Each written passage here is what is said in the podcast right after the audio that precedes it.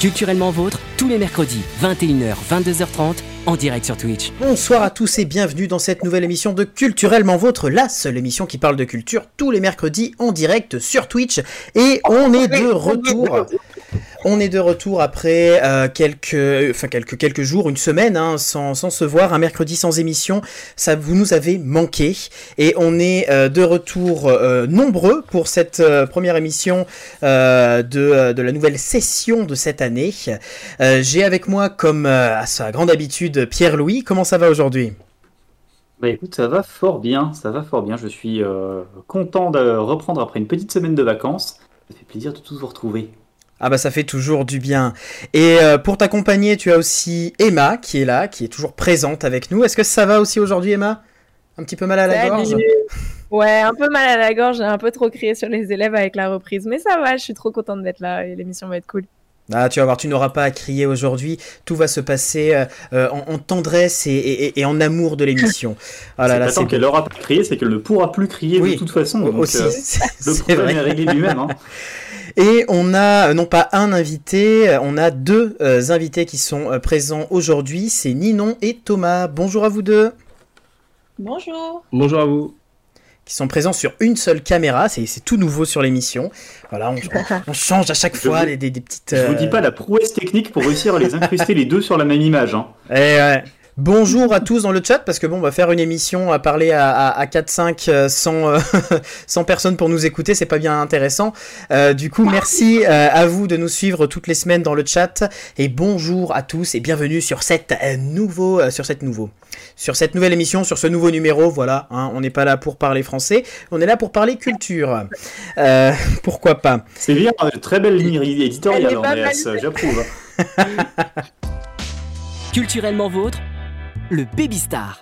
Euh, donc Baby Star, je le rappelle, hein, c'est euh, la petite rubrique où je vais vous donner le nom d'une personne qui est née aujourd'hui. Et il va falloir trouver ce qu'elle a fait, que- que- quel a été euh, son, son, son métier ou ses métiers. Et la personne d'aujourd'hui, alors c'est rigolo parce que la personne d'aujourd'hui s'appelle Ninon, euh, Ninon de l'Enclos, précisément. Qui est-elle?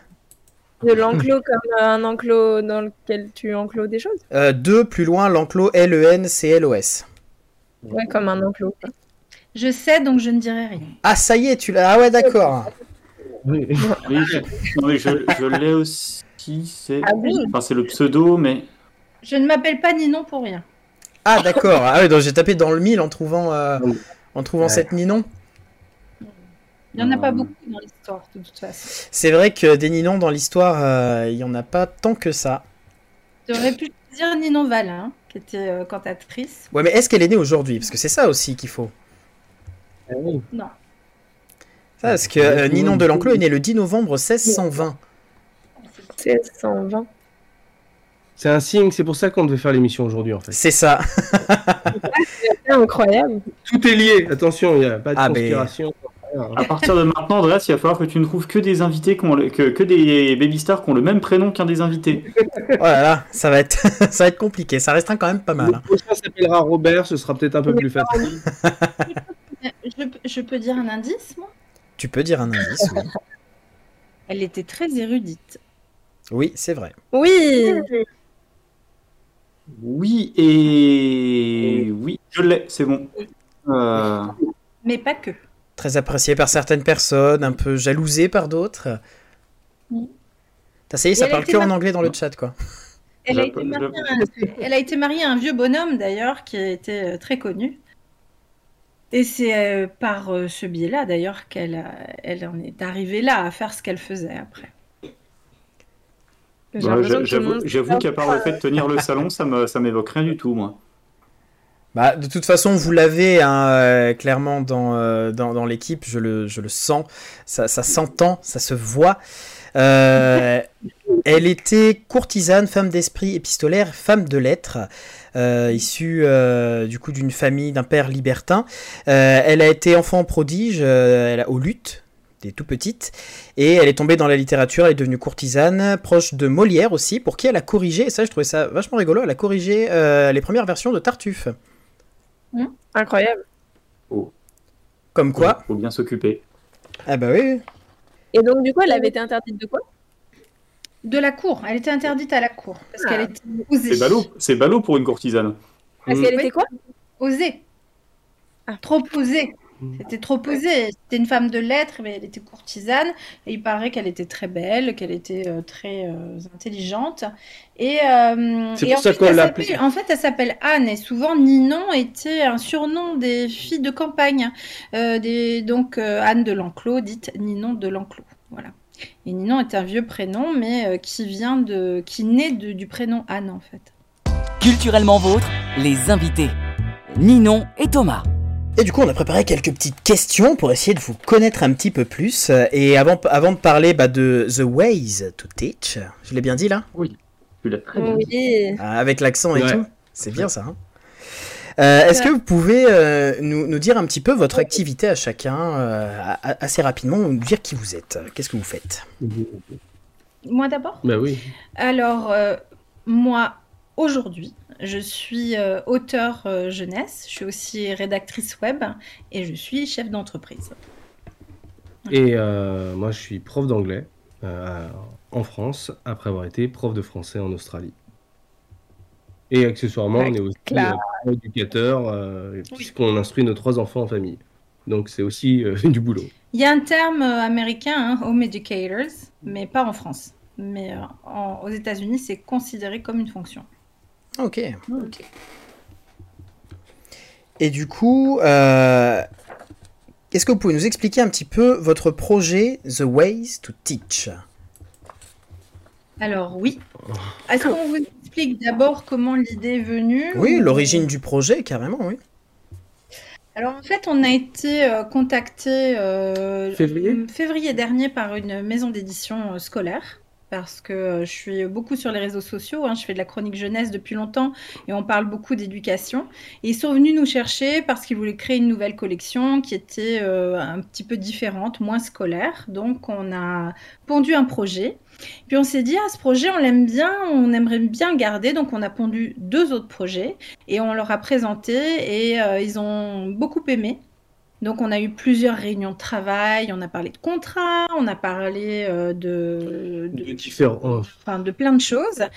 Et puis, plus rien.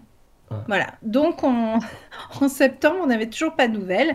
Et euh, non, mais même avant, dans- en fait, euh, en mai, Ouais, juin, on n'avait pas de nouvelles. pas de nouvelles. Et on s'est dit, mais qu'est-ce qu'on attend? Ça fait euh, longtemps euh, qu'on a envie de partager notre expérience et de faire quelque chose. Donc on s'est dit, bah, on se lance. S'ils viennent nous voir, euh, on fera ce qu'on fera avec eux. Mais nous, on, va, on ne va pas attendre. On a quelque chose à faire. Donc on s'est lancé. Surtout qu'on a souvent eu des idées de, de projets euh, depuis qu'on est ensemble. Et euh, à chaque fois on n'a pas fait, on n'a pas attaqué. Et puis euh, 3 ans, 4 ans, 5 ans après on voit des gens qui se mettent à, se lancer sur le truc. Et on se dit bah mince si on l'avait fait à ce moment-là peut-être que ça aurait marché. Cette fois on a dit on y va, on attaque, euh, on fait notre truc. Et puis euh, on va voir où ça va nous mener. Euh, surtout qu'on aime bien voir les choses en grand. Donc euh, On a souvent des idées avant l'heure, mais parce qu'on voyage pas mal. Et en France, il y a souvent un vent après de ce qu'il y a ailleurs. Mais euh, bon, c'est comme ça. Alors donc, on, s'est lancé. C'est long à mettre en place parce que c'est une pieuvre, cette entreprise. Et, euh, mais euh, pour résumer, The Ways to Teach, c'est d'abord une maison d'édition digitale qui est culturelle et éducative, tout simplement. Et il va y avoir plusieurs branches dans cette maison d'édition digitale.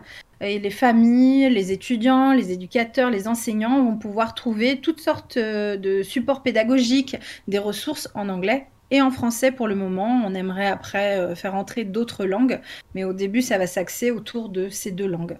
Voilà. Et euh, il va y avoir aussi de l'accompagnement.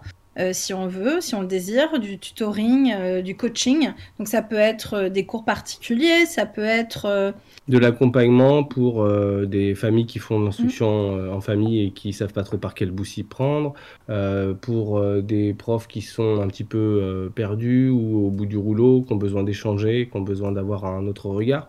C'est toujours utile d'avoir euh, quelqu'un qui renvoie la balle quand on crée quelque chose ou quand on fait quelque chose. Et donc on veut proposer euh, cette, euh, cette possibilité-là. Le but c'est partager notre expérience de vie en tant que famille qui instruit ses enfants, en tant que voyageur autour du globe, puisqu'on a vécu en Irlande, aux États-Unis, en Australie, euh, à Tenerife, euh, voilà, Après, on est allé un petit peu partout. un peu partout. Et puis euh, parce que on a fait euh, 30 000 métiers, en fait, on a, on a- Oh, voilà. Donc on a envie de, de partager de, toute cette expérience. Et puis surtout, on a envie de promouvoir la lecture, literacy en, en anglais, et d'utiliser la lecture comme un moyen pour véhiculer un message qui est positif. Euh, si on regarde tout ce qui nous entoure, si on regarde toutes les infos, tout ce qu'on a autour de nous, c'est toujours des mauvaises nouvelles, des trucs qui vont pas, euh, des choses qui nous disent euh, oui tu fais ça comme ça, c'est pas bien. Si on a un projet qu'on va voir des gens, ils vont vous dire ah t'es sûr, mais t'es sûr que ça va marcher? Ouais, mais attention si tu fais ça. Enfin c'est toujours négatif. Et donc nous on a choisi de prendre l'autre biais, l'autre pied. Et à travers les différentes choses qu'on produit, que ce soit euh, les, livres sur lesquels on travaille, euh, les fichiers pédagogiques qu'on essaie de mettre en place, les vidéos qu'on est en train de tourner, qu'on va, euh, qu'on va mettre à disponibilité pour servir de support, on veut toujours véhiculer un message positif. Oui, c'est important. En fait, on veut un petit peu. Il y a, il y a un côté euh, rebelle aussi euh, dans cette boîte. Euh, moi, je trouve que on, a une liberté individuelle et on a tendance à l'oublier. Et on a envie de dire aux gens qu'ils ont tout entre les mains. Donc euh, voilà, ça peut prendre plein de chemins. Et euh, il y a quelque chose de très important aussi dans cette boîte, c'est qu'on pense que pour bien prendre soin de notre monde, parce qu'on dit toujours oui, il faut faire attention, etc. Mais en fait, c'est important de le découvrir, le monde. C'est toujours un petit peu particulier de dire à un enfant, il faut faire attention, il faut pas polluer, il faut pas ceci, cela, cela, mais il connaît pas le monde. En fait, on s'aperçoit qu'aujourd'hui, les gens ont une vie euh, vachement enfermée. Donc, on a envie un petit peu euh, d'ouvrir les horizons, de proposer euh, des voyages. Alors, si on peut pas faire des, de- des voyages, de vrais voyages, on peut au moins faire des voyages virtuels ou des voyages euh, par les livres, par voilà, l'imagination. intellectuels, par l'imagination. Et on a envie de montrer qu'il est beau et il est coloré, il est hyper diversifié. Et que non, le monde ailleurs n'est pas horrible, il n'y a pas plein de gens vachement dangereux partout. Majoritairement, il y a des gens super partout qui font plein de choses. Donc on a vraiment envie euh, d'axer euh, là-dessus et de proposer une véritable ouverture euh, vers le monde. Et donc il y a une de nos branches qui s'appelle Globe Dwellers. Donc les Globe Dwellers, c'est les, les habitants du globe en fait. Et on, a envie de créer une communauté. Donc on a créé une page de communauté pour que justement, les, que ça soit des ados, des adultes, des enfants qui veulent rejoindre cette communauté et apporter aussi bah, leur touche. Euh, ça serait super sympa de construire cette espèce de grande famille. Donc ça peut très bien passer par le partage des activités qu'ils vont faire à travers euh, bah, nos documents, par exemple une recette de, cuisine, une petite vidéo, euh, quelque chose qu'ils ont envie de nous montrer, un projet qu'ils ont monté, etc. On a vraiment envie de, faire quelque chose qui est très communautaire et qui est très très positif aussi. Et voilà, c'est important. Donc on va commencer par un album jeunesse qui euh, est- va être publié à la fois en anglais et en français. Mhm. Alors toujours de manière numérique. euh, parce que c'est plus facile pour nous en tant que voyageurs euh, pour emmener dans nos valises. Et donc c'est quelque chose qu'on avait à cœur de, de garder. On s'est séparé deux fois de bibliothèques de plus de 2000 livres Ouais. parce qu'on a Oh. déménagé, etc. Oui, ça fait mal. Euh, et en même fait. En même temps, on les a partagés. Euh, la dernière année, quand on est parti en Australie, j'ai dû donner 500 livres de fantasy à mes, euh, à mes élèves de euh, première et terminale. Oui, c'est pas jeté à la poubelle, quoi. Ça reste dans, la, dans le partage et dans, euh, Là, C'est de la transmission. dans la C'est transmission. Mais il y a surtout, il y a, plein de choses dans le digital. Donc le digital, ça fait partie de demain, et je comprends qu'on aime les livres papier, mais euh, moi, je ne voulais pas faire des livres papier sans être sûr que ça soit des forêts euh, certifiées, euh, durables, où on replante les arbres, etc. Je trouve que on fait énormément d'éditions aujourd'hui. Il faut savoir que surtout dans le secteur jeunesse, c'est le plus gros secteur, et alors ça sort en masse, en masse, en masse. Donc il y a aussi chez nous un souci écologique, c'est-à-dire euh, bah, le papier c'est génial, mais si on peut limiter, c'est pas mal aussi. Et aussi, surtout, le digital, ça nous permet d'être extrêmement accessible. Donc, Mm. je vais vous donner euh, un exemple avec ce premier album. Donc, c'est un petit documentaire qui sort, qui s'appelle Australia with Lily et Noah. Donc, Lily et Noah, on va, on les reverra. Ce sont euh, deux enfants australiens, et on va avoir ce petit documentaire qui euh, fait un petit survol de l'Australie, de tout ce que nous on aime de l'Australie. Euh, c'est important pour nous de parler de pays qu'on connaît, donc euh, parce que justement on a envie de montrer des choses que qu'on ne voit pas forcément, ou euh, voilà que dans les, dans- enfin quand on regarde un documentaire, on va pas voir toutes ces petites choses. Et euh, le documentaire, il va coûter 2,99€ et il vient avec un dossier pédagogique qui est gratuit. Il dure Donc, combien de temps le euh, documentaire? Le le documentaire, c'est euh, c'est un album, euh, Ouais, album ouais. pour enfants, Ouais. euh, qui euh, fait qua- 14 pages. Il est illustré, il fait quar- 14 pages en fait, donc euh, Et en fait, il y a différents tableaux. Il y a un tableau en ce qui concerne le volet du sport, un par rapport à la nature, Ah oui. un par rapport euh, au langage, etc. Voilà. Et en fait, après, il y a, à la fin, on a des QR codes qui renvoient vers un guide pédagogique euh, qui est gratuit, euh, qui est en- qu'on a appelé en fait le guide de l'explorateur. C'est comme ça. Voilà. Donc en fait, on, réfléchi parce qu'on voulait euh, que les gens puissent l'imprimer et puis le relier sans euh, plastique ni rien du tout. Donc en fait, il s'imprime et il se plie comme un petit livre et on peut même le coudre si on veut à la maison. Comme ça, on perd pas les pages. Et en fait, euh, bien dedans, on, on revoit certaines choses sur l'Australie. Donc on va apprendre plus de choses. Il y a des activités, il y a une petite recette, dessiner une idée, Et écrire avec des symboles abo- à- à de l'art aborigène, etc. Donc c'est un petit peu complémentaire et ça fait que le documentaire il peut être utilisé dans un cadre un peu large. Donc on, en fait on a plusieurs séries avec Globe Dwellers, ça c'est la première et on va dire que celle-là elle est destinée à, à des petits enfants jusqu'à 9 ans à peu près. Ok. Voilà. Petits enfants parce qu'ils peuvent regarder les images, c'est extrêmement visuel, il y a plein de détails, etc. C'est coloré, ça va leur plaire. Et euh, pour les autres, parce qu'on invite les familles à l'acheter en anglais.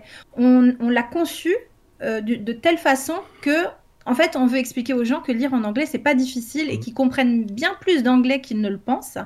Et on a eu euh, une famille test avec nous. En fait, on a eu une famille euh, de lecteurs test qui nous a suivis tout au long. Donc, ils ont vu toutes les pages au fur et à mesure. On avait besoin de savoir si ça marchait, si ça leur plaisait. Donc, ça a été un travail. euh, Robinson, qui a 9 ans, était un super coéquipier. Et c'était un petit garçon qui aimait pas du tout l'anglais. Bah, sa mère nous a dit alors l'anglais, il veut même pas en entendre parler. Et en fait, bah, il a adoré. Il a adoré. Sa mère nous a dit on a été super fiers parce qu'on Ouais. a compris. On s'est jamais senti C'est surtout euh, ça. c'est une, c'est une- on a envie que ce soit une aventure familiale. Oui, Oui, c'est pas que destiné aux enfants, c'est euh, c'est aussi vraiment euh, destiné euh, à toute la famille, à une transmission euh, euh, inter-âge, quoi. C'est ça, un parce que moment partage euh, parents avec les enfants. euh, parce que du coup, je pense que les parents peuvent accompagner. euh, l'apprentissage, c'est euh, c'est de, de partager, de montrer par l'exemple. Et donc, Oui. si le parent partage ce moment avec son enfant, qu'ils font la lecture ensemble, qu'il se rend compte que c'est pas forcément facile non plus pour son parent d'avoir à gérer l'anglais, euh, eh ben, ça facilite les choses. Et puis ensemble, on avance et ensemble, on prend du plaisir. Ensemble, on a passé un moment et on a acquis une connaissance à deux. Euh, voilà. Puis c'est un moment. Et, euh, C'est autour de quelque chose qui est de la découverte et qui est culturel. Donc c'est intéressant pour tout le monde finalement parce que bah, l'Australie, ça fait aussi rêver les grands. Et, euh, et, euh, et alors, et à, et à la fin du documentaire, il a dit à sa mère, on part quand en Australie? Donc euh, pour nous, euh, le- on, est- on était super contents parce que finalement le message il est passé, ils ont pris du plaisir et ils ont envie d'aller découvrir. Donc euh, ça c'est très chouette. Il y avait Il y une avait une question, question dans le chat, ouais. ça, j'ai. J'ai l'œil. Euh, et qui nous dit euh, euh, even if it's a written form, do, do- do Lily and Noah have un Aussie accent? Est-ce que Lily et Noah ont un accent australien? Alors en fait, oui, ils ont un accent australien, à la fois sur le papier et normalement, on espère un petit peu plus tard pouvoir sortir la, la version audio. Plus tard, ouais. ouais. Euh, et dans ces cas-là, ils auront un vrai euh, accent euh, australien. Thank you. C'est trop bien. du coup. Oui, parce que c'est vrai que dans l'apprentissage euh, des langues et, et, euh, et notamment de l'anglais qui a beaucoup de d'accents différents, hein, euh, vu qu'il est quand Oui. même beaucoup parlé dans différents endroits, il y a aussi ce côté euh, ce côté accent et oral qui est euh, qui est important dans l'apprentissage de la langue euh, au total, quoi. Alors, moi, je vais quand même dire quelque chose qui est quelque chose qu'on va euh, vraiment revendiquer euh, Mhm. sur The Ways to Teach. On va expliquer aux gens que parler anglais avec un accent français, c'est pas grave. C'est pas grave. Ah oui, bah oui. Ce qui est important, c'est la prononciation. Maintenant, il faut savoir que dans le, le monde de la langue anglaise, il y a des milliers d'accents et que les gens qui parlent le plus anglais sur, euh, sur Terre, ce sont les Indiens. Et donc, euh, il y a un, un comique indien qui fait tout un sketch là-dessus et qui dit, mais en fait, nous, on est, on, on est les plus nombreux à parler anglais. Donc, pourquoi on n'apprend pas l'anglais avec notre accent? C'est cohérent. Et euh, empiriquement, d'ailleurs, c'est un truc que j'ai beaucoup remarqué avec mon boulot, puisque je Oui. bosse principalement avec des clients internationaux. Et où euh, ça fait très longtemps que j'ai totalement abandonné l'idée de parler anglais avec un parfait accent britannique. Ouais. Déjà parce que ça sert à rien, Ça, et ensuite parce que justement, on, je bosse beaucoup avec de la clientèle asiatique, indienne, mo- moyenne-orientale, et quand tu essaies de leur parler anglais avec un bel accent anglais, de toute façon, ils comprennent Ils pas ce que comprennent tu dis parce que c'est trop éloigné de l'accent que eux ils ont l'habitude. Donc en fait, euh, tu te tu débrouilles avec ton vieil accent français, ça marche très très bien. Mais bien sûr, et puis il faut pas remettre en cause son identité. C'est ça qui est intéressant, c'est de garder son identité. On peut parler n'importe quelle langue. Euh, C'est vraiment ce qui est important, c'est la prononciation, c'est-à-dire de ne pas dire blue si c'est blue ou de ne pas dire co si c'est cow. Voilà, donc c'est ça qui est important. Alors, nous, dans, sur la page, on va parler de ce qu'on appelle le Aussie slang. Donc, c'est-à-dire que chaque pays a des mots caractéristiques. Par exemple, les Australiens, pour dire au revoir, ils font uru, uru. Donc voilà, ils le disent pas forcément, ils vont dire bye, etc. Mais ils ont des mots caractéristiques. Euh, Petite anecdote très drôle, les Australiens, euh, ce que les Américains appellent les flip-flops, donc les flip-flops, c'est les tongs chez nous.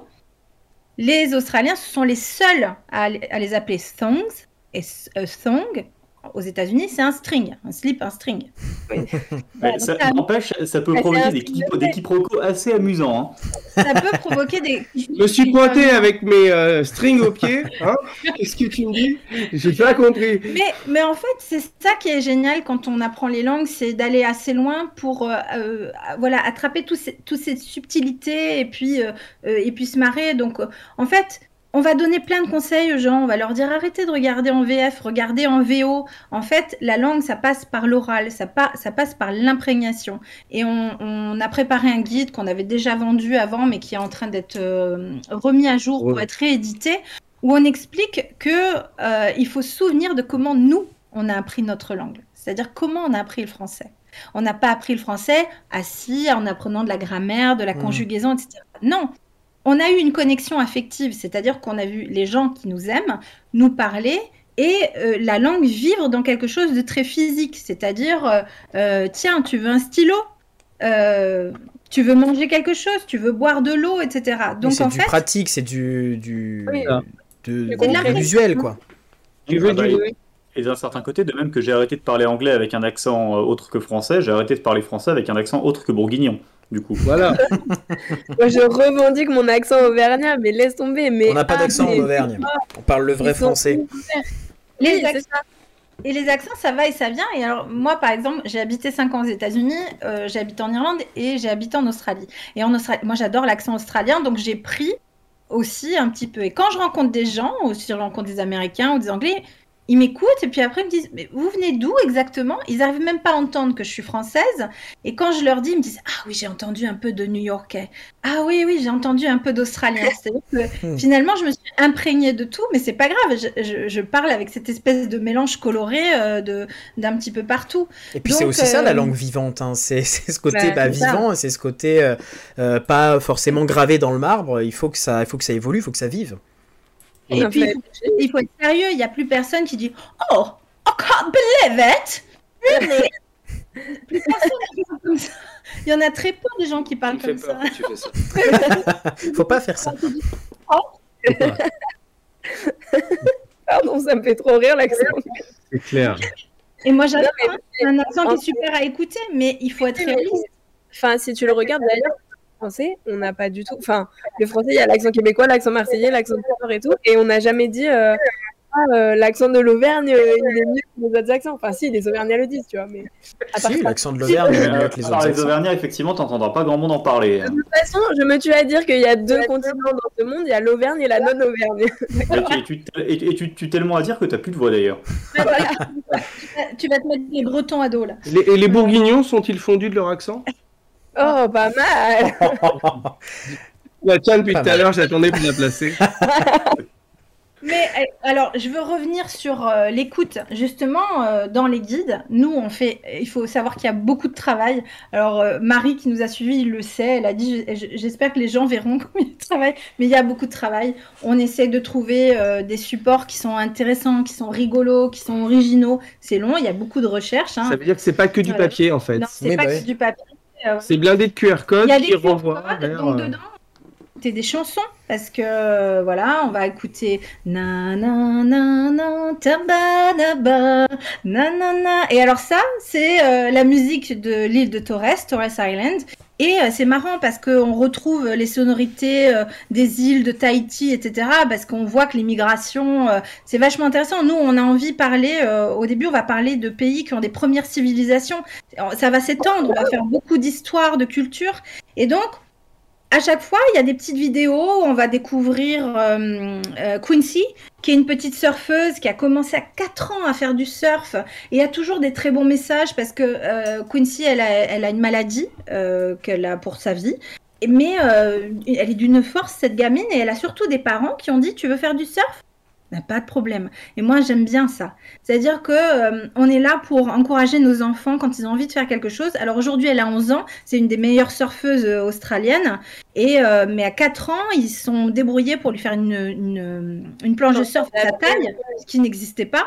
Voilà, donc voilà, donc il y a plein de choses. Donc on va entendre, oui, vous allez entendre l'accent australien. Avec le livret pédagogique, on, on, on a fait tout pour. Et euh, à chaque fois, je fais un transcript. Parce que euh, ben, il faut comprendre. Donc vous pouvez le télécharger, c'est gratuit en anglais. Et je fais la traduction aussi. Donc on peut. euh, voilà. Ok. Et on a une question du coup dans le chat que je vais essayer de traduire en direct. Vous me dites si je me si je me trompe pas.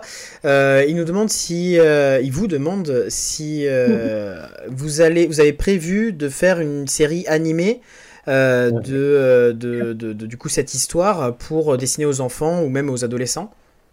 Alors euh, oui, en fait, euh, le truc c'est que euh, on, on a préparé une pieuvre là. Mm. C'est-à-dire qu'il y y a tout l'aspect des, des séries écrites, romancées qui vont venir. Donc il y a les histoires de, les aventures de Lily et Noah.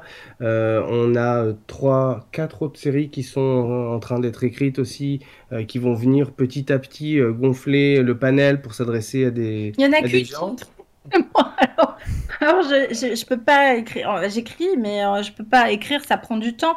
Mais euh, oui, en- alors il faut déjà savoir qu'on travaille avec euh, Dounia, qui est une jeune, euh, une jeune illustratrice qui commence et qui habite à Dublin et qui est une ancienne élève de Thomas.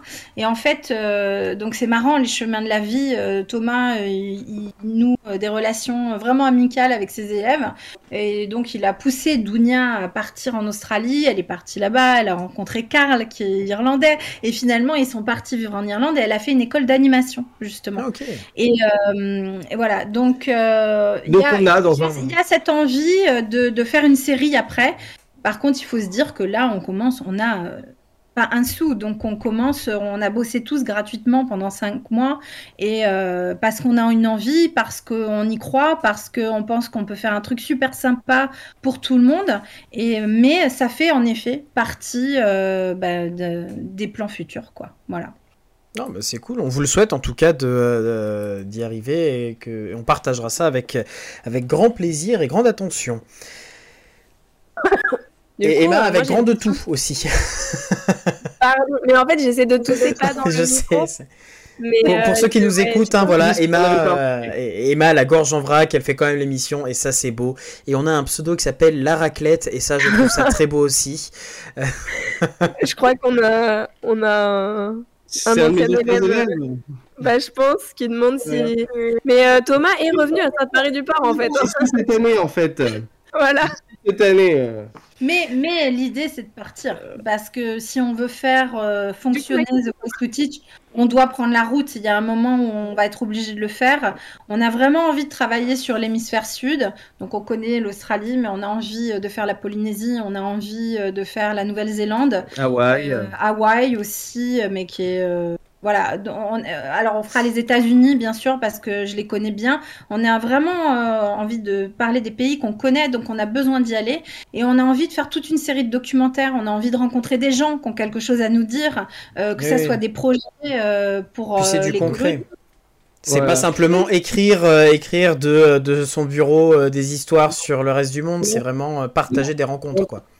Ce qu'on disait à un moment, c'est euh, promouvoir la, la, la lecture, la, la littérature. Et euh, une des possibilités aussi qui va s'offrir à nous, euh, ça va être de- d'aller euh, dans des établissements en. Australie Euh, et puis d'aller voir les classes de français et de faire des lectures à voix haute euh, de, du- Mhm. des romans, de partager des activités, euh, de proposer d'autres choses. Et c'est attendu, on a déjà les contacts. Ils attendent qu'on vienne. Donc il y a déjà euh, des choses qui sont en place. Et, mais Il y a un qui se tour du monde, euh, un tour du monde The Ouais. Ways to Teach qui se prépare. Emma, t'avais une question? Oui, euh, j'ai une question, mais en fait, Ninon, tu avais déjà un peu commencé à répondre, mais euh, je me demandais dans quelle mesure c'est vraiment, euh, parce que du coup, ça s'appelle The Ways to Teach, donc les manières d'enseigner. Dans quelle mesure ça s'adresse à des jeunes qui vont apprendre l'anglais et est-ce que dans il y a une des comment on dit des tentacules de un des tentacules de la pieuvre qui serait adressé par exemple plus aux adultes ou est-ce que vraiment le but c'est de couvrir tout le monde ou est-ce qu'il y a que les jeunes pour l'instant qui peuvent aller vers The Way to Teach? Faire des catégories d'âge. Ça fait dix ans que je chronique pour la jeunesse et ça fait euh, dix ans qu'on catégorise les lectures ou qu'on dit à un enfant de 8 ans que ça c'est trop pour lui ou que on dit à un enfant de, de 6 ans que c'est trop bébé pour lui. En fait, euh, j'aime pas ça du tout. Parce que euh, si on est adulte et qu'on a envie de lire un truc pour les gamins, on a le droit. Si on a 8 ans et qu'on a envie de lire un truc qui est pour les adultes, on a le droit aussi. Et euh, je trouve que la catégorisation a eu euh, a tout tiré vers le bas. Voilà. Donc on, ça, ça, les textes sont devenus faibles. euh, en fait, tout, tout se casse la figure. J'ai pas envie de faire des catégories. J'ai envie qu'on propose plein de choses. Et puis surtout, en fait, the ways to teach. Pourquoi? Parce que il y a plein de façons d'apprendre. Et ça veut dire que ce n'est pas seulement parce qu'on s'assoit à une table euh, et Oui. avec un livre qu'on apprend. On peut apprendre plein de façons différentes et on peut apprendre plein de choses et il n'y en a pas une qui est moins intéressante que l'autre. Donc, en fait, euh, je ne sais pas quel impact on va avoir auprès des jeunes, mais euh, je pense qu'on en aura même des peut-être des adultes. On a envie de leur redonner une liberté, c'est-à-dire de leur dire vous voulez apprendre quelque chose, vous avez une envie, mais ça, vous l'avez entre les mains. Regardez les deux vieux Voilà, qui, c'est qui ça. recommencent à 40 et quelques balais encore quelque chose. On a dans notre vie fait plein de métiers, il l'a dit, on a recommencé à zéro, avec zéro euro, on, a rec- on est parti avec trois enfants à l'autre bout du monde, on est revenu quand on n'aurait pas de revenir, on a recommencé à zéro avec trois enfants à zéro, euh, enfin voilà, avec, avec zéro euro. C'est possible, c'est possible en fait de se réinventer. Donc en fait, euh, je, Donc, en je fait, sais pas on est- très bien comment ça va s'axer parce qu'on commence et comme je dis, c'est très, en fait, c'est très gros et c'est très lent. Mais, euh, mais je, là, c'est un petit documentaire qui sort. Après, c'est des petits romans qui vont sortir. Donc, ils, sortiront. euh, J'appelle ça des romans euh, fiction, euh, des romans documentaires, des fictions documentaires, parce que. donc on peut parler du premier qui va venir un tout petit peu. On va avoir une petite aventure genre Club des 5 avec deux, deux jeunes filles australiennes. Genre Club des 5, pourquoi? Parce que c'est une aventure ordinaire, c'est-à-dire qui se passe tous les jours. Il n'y a pas de fantastique, euh, il n'y a, y a rien, mais c'est une aventure quand même, parce que des aventures, on peut en avoir dans la vie, euh, aller se balader en pleine forêt et puis euh, se perdre ou n'importe quoi. Donc euh, voilà, c'est une aventure ordinaire. Et dans cette aventure ordinaire, tous les lieux sont, sont réels. Euh, tout ce qu'on va dire sur euh, l'environnement, euh, on va aussi parler ben, du, de, Là, on parle, parle d'association, on parle de- d'association, d'entreprise, donc à chaque fois, voilà. Et puis, comme c'est autour des koalas, nous, on va adopter un koala.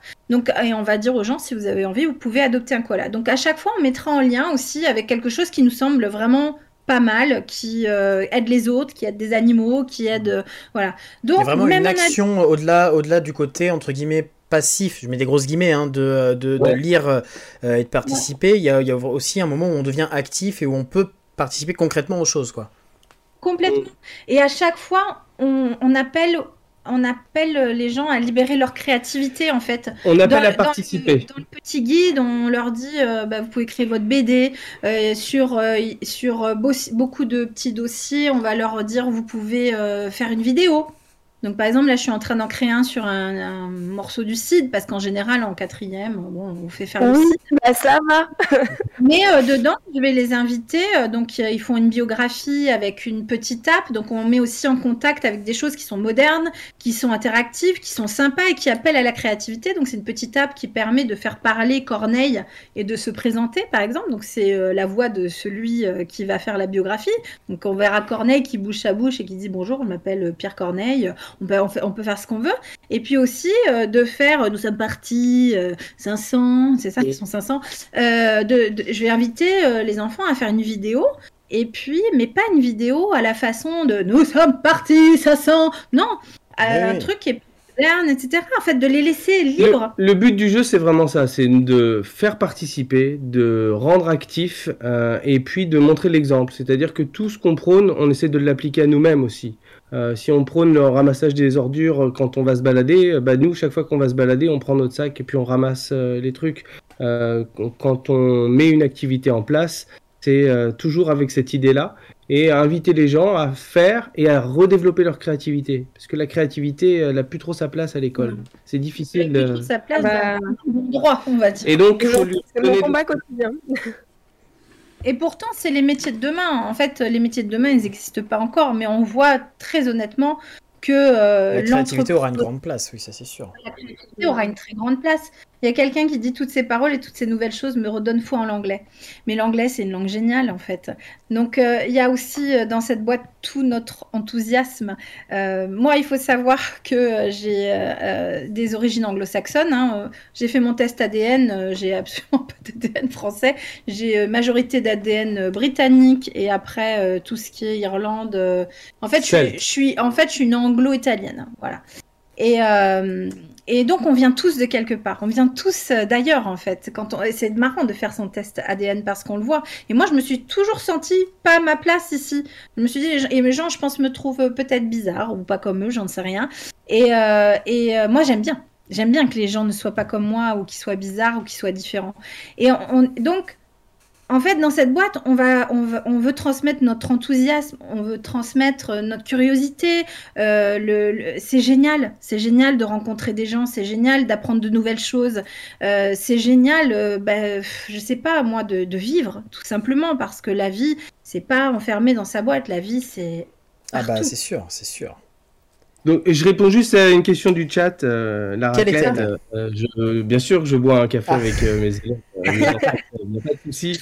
Il faut juste passer me l'a voir. fait, il l'a fait hier. Hier, euh, voilà. Et il va le refaire vendredi. refait vendredi, euh, voilà. Non, il n'y a pas de problème. Toujours content de garder le contact. Mm. Il y avait d'autres questions, je crois, mais j'ai pas tout vu. J'ai répondu à peu près à ce à quoi je pouvais répondre. Voilà. Euh, notamment, il y avait la question de Red de savoir si vous aviez le projet de l'audiobook euh, pour Mais ça, relayer, mais ça, vous aviez dit tout à l'heure que oui, c'était dans le projet.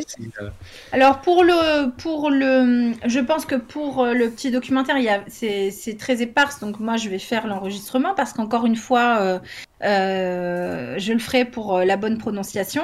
Après pour les romans, par contre, moi je ferai, euh, comme je, à l'origine, je suis metteur en scène et comédienne, j'ai Mm. fait les cours Florent, je ferai l'enregistrement audio français et je demanderai euh, à une amie australienne si elle veut bien me faire, enfin je la, je la paierai pour faire l'enregistrement audio. en anglais Ouais. du coup. Pourra- J'aimerais bien que les romans soient disponibles en version audio aussi. Mais c'est une affaire qu'on suivra et qu'on partagera euh, euh, du coup euh, sur, sur nos réseaux. Euh, je, voulais, euh, je voulais terminer un petit peu tout ce tour des questions avec la question maison euh, de, de, de l'émission. Pour vous, la culture, euh, c'est quoi? Toi, la première. Alors, euh, pour moi, la culture, c'est l'ouverture au monde et aux autres. Et euh, ça passe par plein de chemins. Je pense que être cultivé, c'est savoir euh, beaucoup de choses. Et que pour savoir beaucoup de choses, il faut savoir euh, bah, bouger. Il faut lire, il faut rencontrer des gens. Et il faut pas se limiter non plus. Euh, C'est-à-dire que hum, je pense qu'il faut être exigeant, mais il faut être curieux. Mais que même dans l'exigence, on doit aussi voir des choses qui sont pas forcément terribles parce que c'est intéressant, ben, euh, ou alors que- du moins qui ne nous conviennent pas. Je vais prendre un exemple. Si vous me dites euh, les Marseillais, je sais qui c'est. Pourtant, j'ai pas la télé, je regarde pas l'émission, mais je sais qui c'est. Et si euh, bah, vous me dites Ninon de l'Enclos, je sais aussi qui c'est. Donc pour moi, la culture, c'est ça, c'est de savoir faire un chemin qui est très très grand, et puis finalement d'être à l'aise avec tout le monde et de pas forcément avoir de jugement non plus sur les gens. C'est beau. Et pour toi, du coup? Faut que je passe derrière ça, hein, attention. Donc, euh, pour moi, la culture, euh, c'est comprendre l'humour, tout simplement. Et à partir du moment où on comprend C'est une attaque personnelle, ça, Thomas. Non, non, non, c'est juste pour dire que euh, pour comprendre l'humour, il faut être cultivé. Puisque l'humour, il prend plein de formes. Ouais.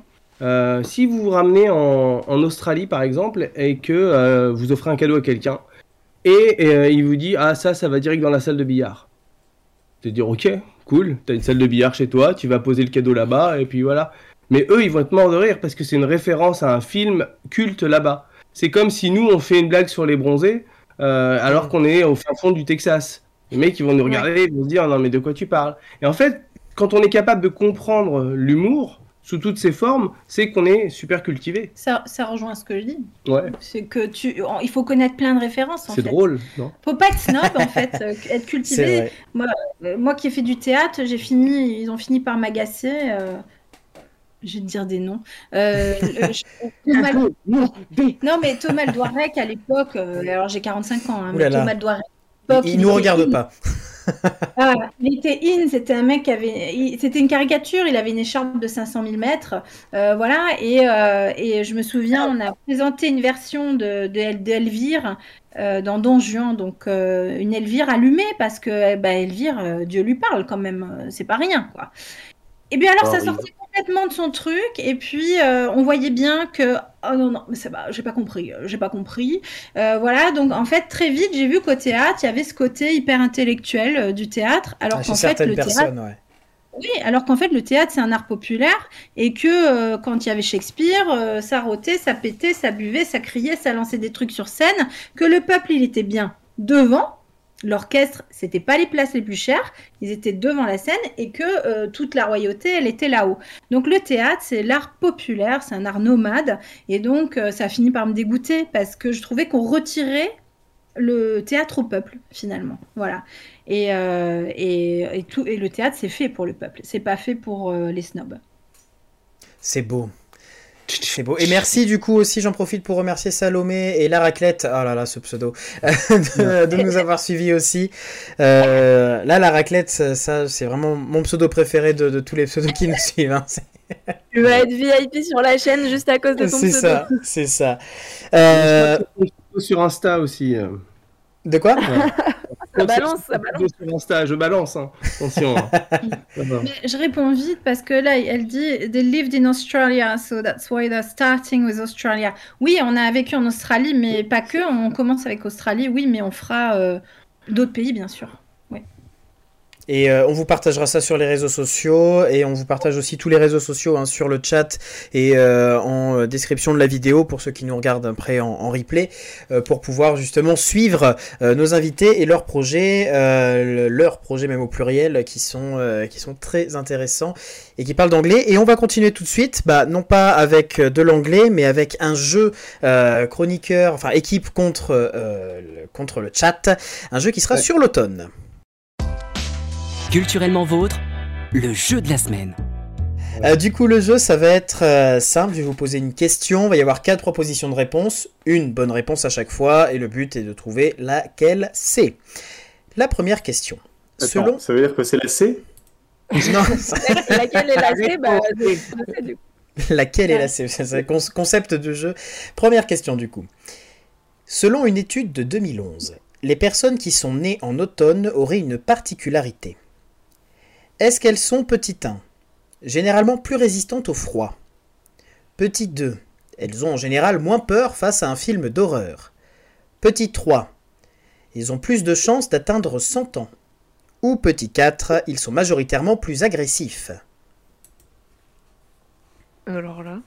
En automne Me- Ouais. Me basant sur mon expérience personnelle de personnes nées en, en automne, j'aurais tendance à dire oui pour le froid, non pour les films d'horreur, centenaire, j'attends de voir, et agressivité, bof.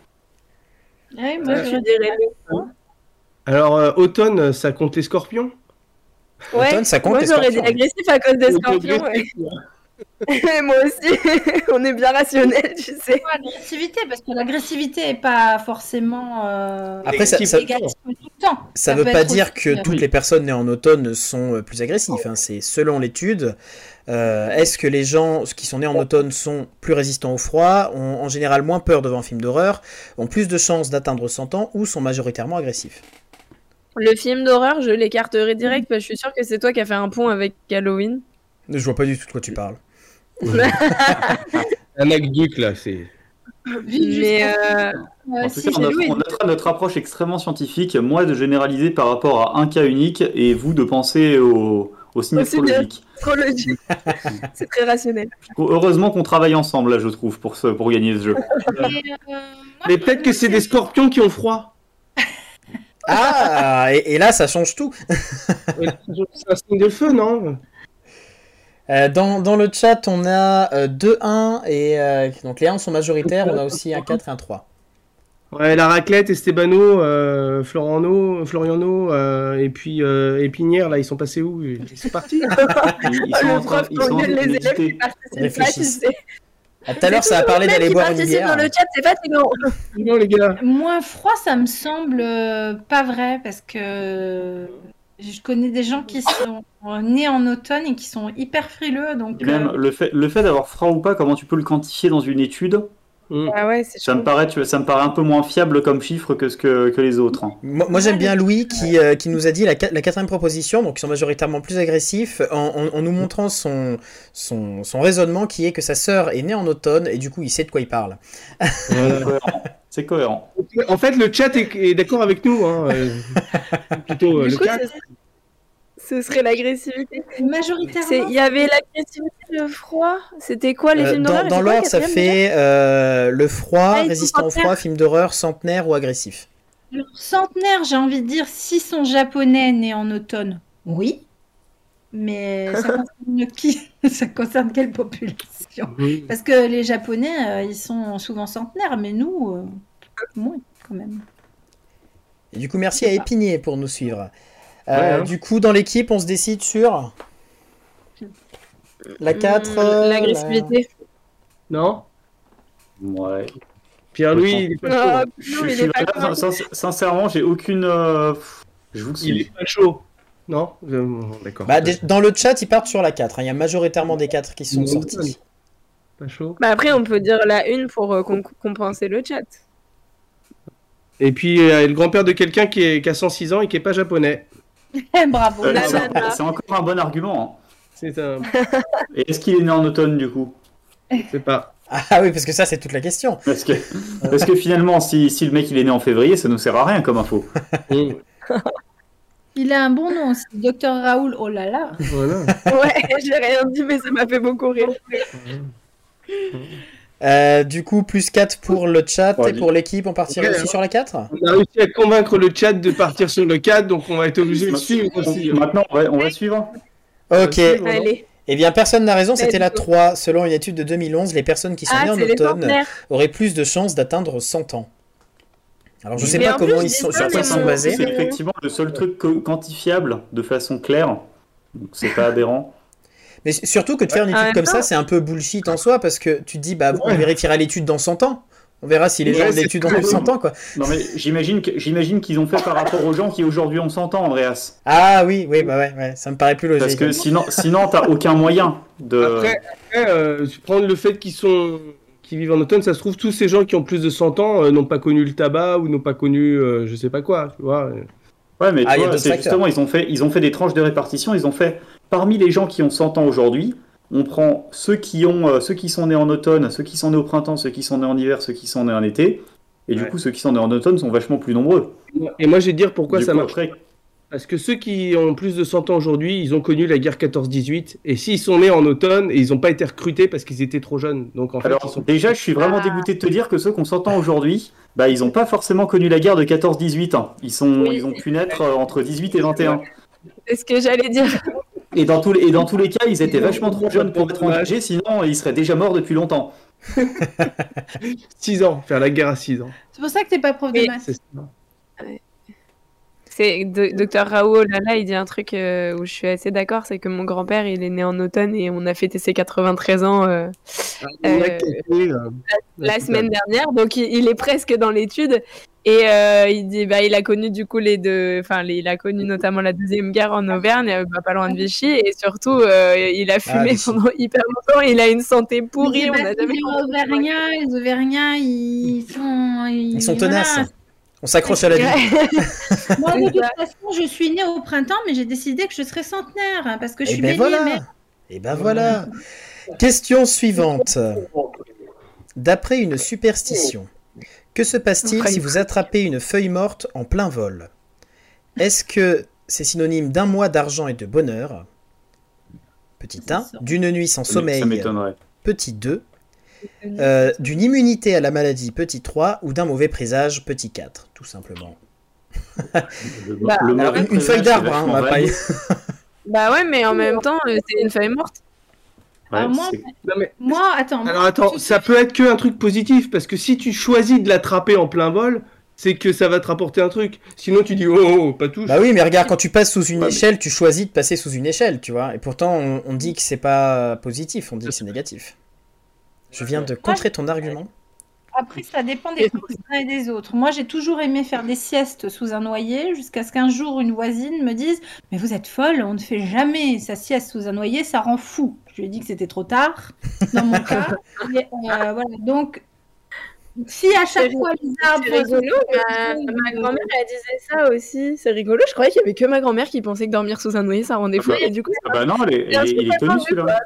ils sont deux sur Terre, du coup, ok. Oh. Non, non, il est, Alors- je te confirme qu'il est assez connu celui-là. hein. Pour, pour le chat, je répète les propositions. hein, D'après la superstition, que se passe-t-il si on attrape une feuille morte en plein vol? Un mois d'argent et de bonheur, une nuit sans sommeil, une immunité à la maladie ou un mauvais présage? Argent. Moi, je vais dire le 1 parce qu'une feuille, c'est un peu comme un billet. Moi, j'aurais bien dit euh, Ouais, mais l'immunité. pas une feuille morte. hein. Tu vois, C'est c'est moins. hein. C'est un chèque sans provision. un chèque en bois. Dans la morte, ça augmente les chances de gagner à la prochaine loterie de la ville. D'après la raclette. Ouais. Du coup, je vois majoritairement 3 dans le chat pour l'instant. Mmh. On a deux, hein, les autres. C'est la maladie, hein, le 3, c'est ça? La 3, quoi, c'est une, une immunité à la maladie, ouais. Je crois que je dirais Ouais, ça.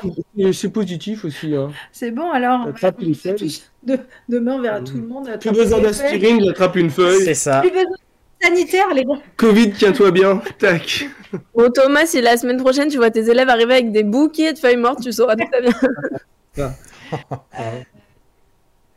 Non, moi, je reste sur le 1, moi. Je sais. Ah, Toi, t'es pour le Sur la un, une. non, mais Un Moi, mois d'argent quoi? Bah, le, le coup de le coup de, de la 3, ça me paraît. Parce qu'après, euh, y a- c'est trop négatif les autres.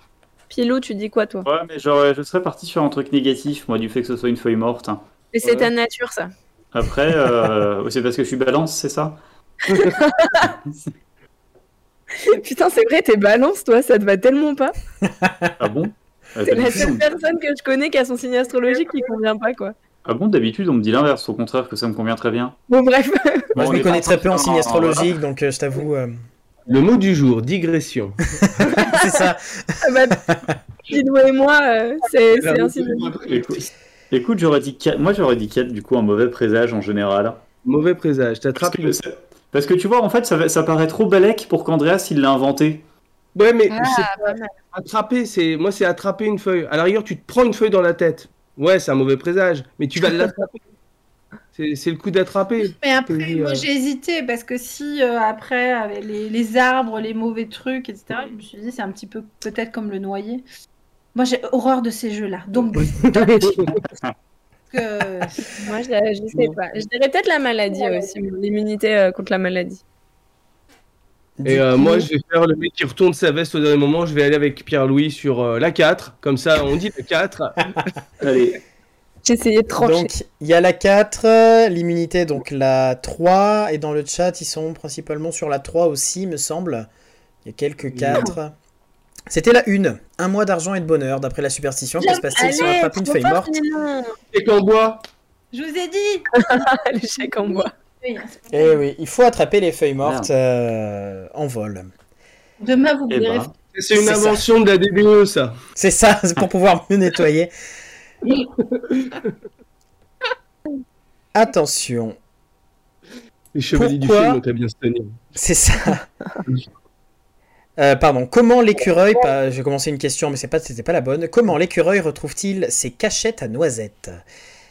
Est-ce qu'il a, petit 1, une sorte de sonar intégré. Est-ce que petit 2, il suit l'odeur des noisettes, tout simplement? Est-ce que petit Utile. 3, il marque avec ses griffes des petits signes distinctifs pour se retrouver? Ou est-ce que petit c'est 4, il se fait une carte mentale des cachettes qui correspondent à différents types de cacahuètes, enfin de noisettes, pardon? Est-ce que petit 5, il les retrouve juste pas et il les paume? Non, mais c'est Mais une, je carte, c'est une carte mentale. Les animaux font des cartes mentales. Alors, il y a un oiseau, oui, il fait des cartes mentales, mais extraordinaires. Je sais plus comment s'appelle cet oiseau. Il met des trucs partout, partout, et il a une carte mentale.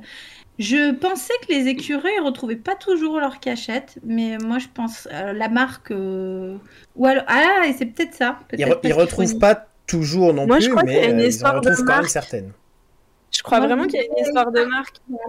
Je crois Mais, que, euh, bah, je sais pas, euh, moi je crois que notre fils qui adore euh, les frères Kratz, il est venu me voir un jour et il nous a dit que c'était un coup d'odorat, mais euh, j'ai peut-être rêvé ça. Ah, on va le réveiller. On va le rêver. Donne-nous la réponse. Ça, allez, on a besoin de ton. Les écureuils, ils font quoi? Je sais- qu'il y a un oiseau, c'est des cartes mentales, donc je me dis peut-être que pas l'écureuil en fait, je ne sais plus. Je sais plus. Il y a des écureuils volants aussi en même temps. Voilà, l'écureuil, c'est un oiseau avec des poils à la place des plumes, hein, finalement. Non, mais Et pas d'ailes. Si l'écureuil justement, c'est pas une histoire qui fait euh, des, des mais que comme euh, le, le non, mais c'est pas les octopodes, ça. Je sais pas. Alors, nous on a déjà dîné. Non, je fais juste, excusez-moi, mais là ça parle que de raclette sur le chat. Une. Arrêtez les gars. Ah oui, nous, ça fait depuis un an qu'on fait l'émission, ça fait depuis un an qu'on a intégré qu'il fallait bouffer avant de venir et pas après, hein, sinon c'est infernal. On a mangé, mais, euh, Mais mais je suis Et la capable de raclette, ça donne toujours faim. Voilà. Thomas est un ventre. Bref, euh, moi je serais partant pour l'odorat. Pour l'odorat, donc du coup la partant 2. Pour les marques sur les Il y avait, noisettes. il y avait bien l'odorat. Hein, Oui, crois. oui, c'est la 2, l'odorat. Les marques sur les noisettes, c'est la 3. Bah écoute, on... je vais te faire confiance, euh, je vais faire confiance euh, à votre progéniture qui visiblement a, par- a parlé d'odorat. Rien que toi, hein. C'est là qu'il va me dire non mais t'avais rien compris papa, t'as pas écouté ce que je t'ai dit. Il va me faire appeler Jules demain. Euh, ils sont plus sur la 3 dans le chat, donc sur euh, la marque des petites griffes aussi. Hein, euh. Non, ouais, mais je Il, pense- il parle plus de charcuterie que la réponse à la question, hein, Oui, pour être aussi. honnête, mais Je même c'est temps, le ça suit nombre la de patates qu'ils vont prendre pour la raclette en fait. Euh, T'as pas compris en fait. Euh, c'est ce que je disais tout à l'heure, les griffes, ça, ça disparaît. Non, moi je pense que tu as raison, c'est l'odorat, parce que justement, je me suis dit comment un, un oiseau a une carte mentale aussi dingue, alors que euh, le... c'est l'odorat, et justement, quand ça gèle ou des choses comme ça, ça devient un petit peu plus compliqué. Plus je pense que c'est ouais. ça. Ah, c'est peut-être pour ça qu'ils perdent. Et C'est peut-être pour ça qu'ils perdent leurs noisettes, Et exactement. Ah bah. Je switch, je switch sur l'odorat parce que t'imagines si l'écureuil il est enrhumé, du coup il sent plus rien. Et, euh, et ils Un meurent. écureuil avec le Covid par exemple, il est bien emmerdé. tu parles. Vraiment, euh, là, le rhume, c'est pas du tout une réalité qui me touche en ce moment. en Du plus. coup, vous Donc, partez euh, sur l'odorat. Dans le chat, ils partent plus sur euh, les petites griffes. euh, Et euh, décidément, aujourd'hui, c'est à qui fera le moins de points parce que c'était la quatrième. Il se fait une carte mentale avec des cachettes qui correspondent mais à différents faut types de noisettes. Ninon avait raison. Alors, troisi- troisième question, on en est toujours à 0-0, c'est impressionnant. hein. Et on n'a jamais fait ça, je crois. Je savais que c'était le but du jeu, c'est pour ça. Fallait Ah, le alors, attendez, il y a- on me DM sur Discord pour me dire j'avais dit la 4, j'avais dit la 4, voilà, je savais. Donc, euh, apparemment, il y a eu un 4 dit dans le chat. Il y, a- il y a eu un Oui, 4. bah, Il y a, peut-être le 4 dans le chat, mais ils sont plus à avoir répondu 3. Ah, bon, désolé, Smoka, euh, En fait, j'ai pas réussi à plaider ta cause. À mon instinct parce que la 1 c'était bon et au début j'avais dit la 4. Écoutez-moi aussi. Eh. Et, et, et Dr Raoul, euh, docteur, je dis ça comme s'il y avait vraiment Dr Raoul dans. Et Dr Raoult nous dit actuellement qu'il a jamais vu un écureuil éternuer avec ses noisettes. Et c'est vrai. Et après, il nous laisse réfléchir, il est sympa. Ah bah oui, mais c'est important. Voilà. Question suivante. Pourquoi l'automne est considéré comme la saison des amours? Est-ce que c'est du petit 1 à la testostérone qui a un pic à l'automne chez l'homme comme chez la femme Petit 2, La testostérone qui a un pic chez la femme, j'en doute un peu. Hein, il y a, y un peu de... tu Il y a un peu de testostérone chez la femme, moi j'ai vu hein, dans, les, dans mes recherches que j'ai faites. hein, euh, Pour inventer les réponses. pour- euh, Peut-être. Euh, petit 2, j'en suis où dans le truc? Ah, car Facebook, selon les algorithmes de Facebook, il y a un enregistrement euh, de couple qui est plus haut que les autres saisons, en automne. Petit 3, car il y a une étude qui montre qu'il y a une meilleure attention en automne du fait qu'ayant plus de couches de vêtements, on entretient plus le mystère et du coup on a plus envie d'en voir plus. Ça fait beaucoup de C'est vrai, plus. en jogging, tu te fais draguer alors que. Euh, je sais Et pas. Dernière proposition, c'est l'intégralité de ces propositions et en plus la consommation de boissons chaudes rendrait plus généreux et du coup plus à même de faire des rencontres. Tu Ça veux sur la le 4. chocolat Déjà, chaud déjà t'es plus généreux quand t'as quand t'as 8 pintes dans le cornet et la pinte de bière, c'est une boisson fraîche. hein. Donc, non. chaude. J'ai dit une boisson chaude. Mais justement, donc la, la- donc, euh, la boisson chaude, c'est du bullshit.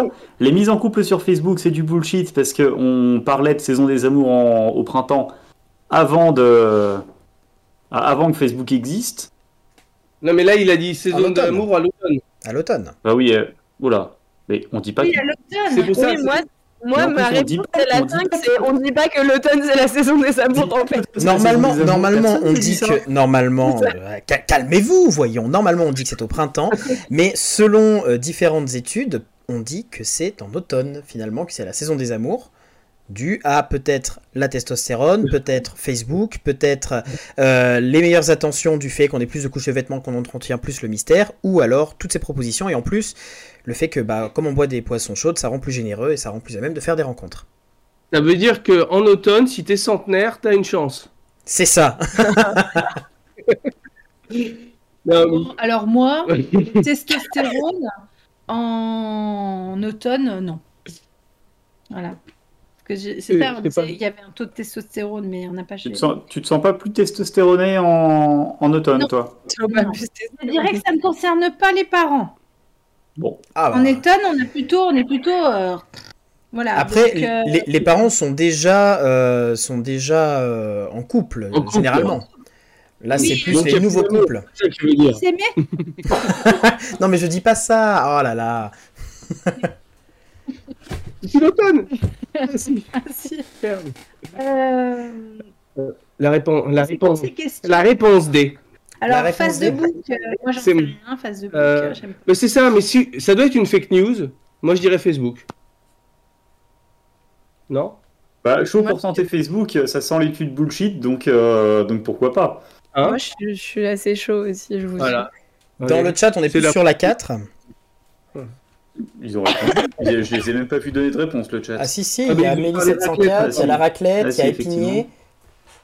Voilà. Max- oui, non, je- j'étais pas remonté assez haut, effectivement. Ils sont- ils- Voilà. non, mais ça parle de grog aussi. Oui, oui, ça parle de boisson maintenant. Oui, Non, non, mais euh, c'est pour agrémenter avec la raclette. Euh, et ça. du coup, la bonne réponse, c'était la 4. C'est euh, toutes ces Ah, choses-là. Avec des différentes études. Euh, alors j'ai trouvé ça sur plusieurs sites internet quand j'ai fait mes recherches, hein, donc c'est pas dû à un seul, euh, une seule entité non plus. hein, attention, j'ai fait des, j'ai fait, j'ai fait des, comment s'appelle, des croisements, Des des recherches. coupes. Il a- Exactement. J'ai fait mes propres recherches. Et oui. Et on dit que en automne, on a Juste pour Andreas, qui s'appellera Comment faire des recherches internet sérieux. Mais c'est sérieux, c'est sérieux. Et avec, et avec un accent australien.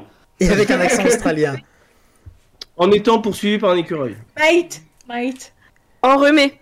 Un écureuil Ah, oui. enrhumé. Après, à savoir que euh, effectivement sur Facebook, il y a plus d'enregistrements de, de, de personnes qui se mettent en couple en automne, mais généralement, il y a aussi beaucoup de personnes qui se séparent avant euh, décembre. Donc, euh, donc C'est- vraiment rapide, C'est quoi. de Noël. C'est éphémère, effectivement. c'est tiens, on se met en couple, blues de l'automne, et puis après, ah, pff, Noël. Du coup, ça marche pas. Voilà. C'est ça. Merci. C'est ça, va boire. Oh non, non, c'est au printemps. non Bon, ok. Même pas. Tiens. Question suivante. Pourquoi en Chine, l'automne est important aussi? Car, petit 1, ils organisent une fête de la Lune très populaire à l'échelle du Nouvel An. À Oui. l'échelle, euh, dans, dans le te- terme de la fête. hein. Car, petit 2, c'est la saison où il y a le plus de denrées alimentaires. Car, petit 3, c'est la saison où il y a le seul jour férié de Chine. Ou car, petit 4, euh, la chute des feuilles apporte le renouveau dans les foyers. C'est une croyance là-bas. C'est, on fait des mooncakes. Non, parce que là, la une, ouais. Là, on va, on va suivre Ninon parce que les deux dernières fois, elle avait raison et on l'a pas suivi. Donc, euh. Donc, euh, Je suis une maman sur Instagram et euh, elle- son conjoint est chinois et ils ont fait des mooncakes, ça avait l'air trop bon. Donc je pense que c'est ça. Tout le monde est sur la 1. Et effectivement, c'était bel et bien la 1. Ils organisent une fête de la Lune qui est très populaire en Chine, euh, qui est euh, à peu près aussi populaire que, euh, que le Nouvel An, que la fête du Nouvel An. Et du coup, euh, effectivement, ils font des mooncakes, comme tu l'as dit. Merci, douceur et volupté. Je ne sais pas si elle est passée par là, elle voulait passer ce soir, mais grâce à toi, si elle regarde en replay, en replay je sais quelque chose. Et ça, c'est beau. Ça, c'est le partage. Ça, c'est la culture. Et oui. Le fait on- de se créer des références, on y revient. Ben oui, mais c'est ça. Et dernière euh, question, c'est sur là que tout va se jouer. Enfin, je sais pas, je dis ça. euh, Il y a, il y a quoi 2-1 Non, Il y a deux, il y a deux, donc on peut revenir à égalité. Ouh là là, ah oui, tout peut se jouer. Quelle est la particularité toutes les bonnes réponses que j'ai données mais que personne n'a suivi. Ah si si, moi je l'ai compté à un point. hein. Je l'ai compté à un point parce qu'il y a quand même Ninon qui a mis deux bonnes réponses quoi. Donc euh, Ah j'en ai quand même mais- compté une des deux quoi. Pas donc on est à 2-2 en fait. Voilà. D'accord, donc en fait, il y a, il y a- il y a une liberté totale sur la. Moi j'ai compté, moi j'ai compté 3-2 pour le chat, mais je sais pas, j'ai l'impression d'être la seule à avoir fait ça. donc. Ouais. Non, moi, mais j'étais parti sur 2-1 pour le chat pour l'instant. Mais moi, Ah, J'étais parti Red- sur deux, un sur le, pour le chat aussi. Hein. Reda, c'est sur comment 3-1 j'ai pour le chat. hein. 3-2 moi. Je vois pas où t'as trouvé tes 3-2 là pour le coup. Ouais. que Ils ont eu la, ils ont eu la toute première réponse. c'est que on est tous joueurs. Hein, le chat aussi, vous êtes joueurs, le chat. Ouais, donc, Oui, on met 0-0, question ultime. on fait comme avec Jimmy Fallon, c'est la question qui vaut 10 000. C'est ça, c'est le but en or. Quelle est la particularité de l'automne dans l'hémisphère sud? C'est le retour des jours chauds, les arbres ne perdent pas leurs feuilles mais fleurissent. 2. Il n'existe pas. 3. Il se situe pendant le printemps de l'hémisphère nord. 4.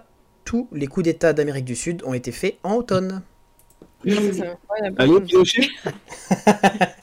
Ça Mais me j'ai envie que- j'ai envie que- que ce soit la 4 en vrai, mais, euh, mais la 3 me paraît un petit peu plus cohérente. Bah la 1, c'est le printemps dans l'hémisphère nord, oui.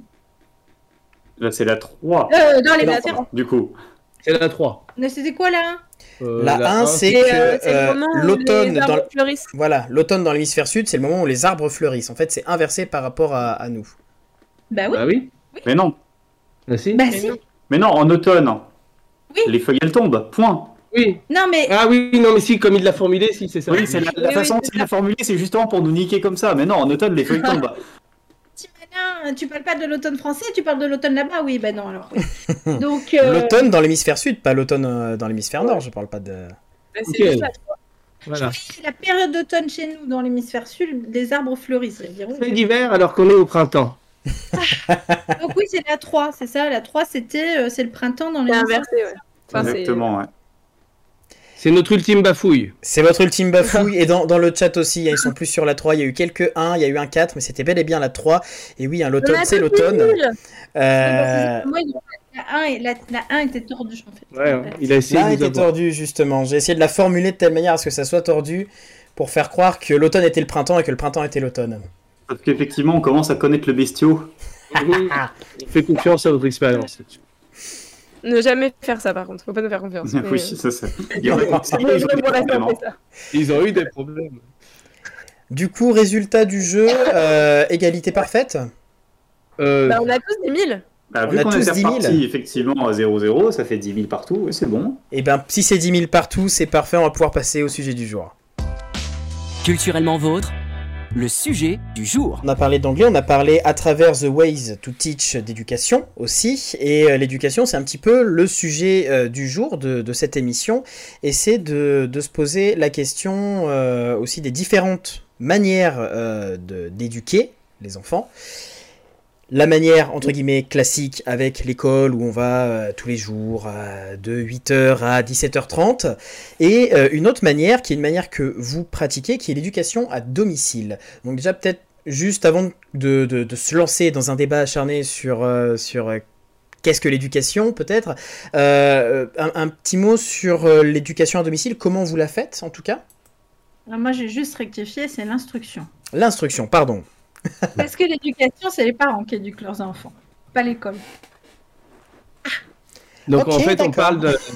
Donc en fait, euh, ce qui est- En fait, En fait, education, légalement- education, c'est un terme américain pour l'instruction, mais chez nous, c'est l'instruction. Et, euh, et- et l'éducation, normalement, c'est éduquer ses enfants, donc euh, ça serait les parents. Mais euh, Mais comme on a l'éducation nationale, je et ben on est vite fais à l'éduquer. Je fais exprès de, de le préciser parce qu'il y a un petit mélange, je trouve, parfois. Ah mais pas de que souci, tu as raison. Une place qui n'est pas la sienne. Ils n'éduquent pas nos enfants, ils sont là pour les instruire, leur proposer des moyens de s'instruire. C'est complètement différent. Et il faut pas euh, perdre le nord là-dedans. Et donc, donc euh, la question c'était euh, qu'est-ce que c'est que l'instruction en famille pour nous En fait, comment ça se passe chez nous? C'est ça? Ouais. C'est ça. C'est un peu l'idée, ouais. Euh, En fait, euh, c'est la liberté. Euh, c'est la liberté de pouvoir s'adapter, euh, de pouvoir proposer énormément de choses euh, diverses et variées, euh, de pouvoir s'arrêter quand on a envie de s'arrêter, de pouvoir reprendre quand tous les autres sont en train de s'arrêter. Euh, c'est vraiment la liberté sous toutes ses formes. Euh, ça nous a permis aussi de... euh, c'est aussi le respect des rythmes naturels de chaque enfant, parce que bah, on n'a pas tous les mêmes rythmes naturels, que ce soit les rythmes d'apprentissage, que ce soit euh, les rythmes physiques. C'est-à-dire, si on prend l'école, on va dire à deux ans et demi, il faut que les enfants ils aient tous arrêté de faire pipi, enfin, il faut qu'ils maîtrisent complètement, alors que, en fait, physiquement, c'est impossible. C'est assez long et c'est quelque chose qui doit se mettre en place mais on va pas forcément respecter euh, le rythme des enfants dans ce cas-là. Il y a des enfants qui seront prêts, il y a des enfants qui seront pas prêts. Mais quand on dit bah, vous devez rentrer à tel âge à l'école, si c'est obligatoire maintenant à 3 ans, ça veut dire qu'on va pas respecter ce rythme naturel Mm. chez plein d'enfants. Donc en fait, l'instruction en famille, ça va euh, permettre ça, c'est-à-dire le respect euh, des intelligences variées, euh, puisque l'enfant va avoir euh, la possibilité d'aller vers euh, tout ce qui est ses inclinations naturelles, c'est-à-dire s'il est plus créatif, il est plus littéraire, s'il aime le- les sciences, etc., etc.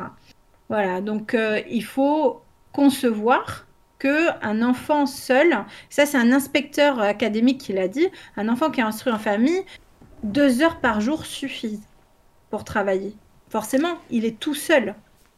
Il est Et tout puis, seul. il y a, y a pas, euh, il y a pas, alors je, je- c'est peut-être une croyance populaire, mais on dit bien qu'on retient sur une journée de cours euh, qu'une infime partie de, euh, de toute la journée. Au final, ça rien d'avoir euh, de Oui. 8h à Oui, et 17h. d'aut- mais d'autant plus qu'effectivement, sur la journée de cours, tu as été stimulé de, de certaines façons. Ah oui. Il y a plein de temps morts où bah, les enseignants sont occupés juste à, à s'occuper d'essuyer la mort de ton camarade de droite. Mmh.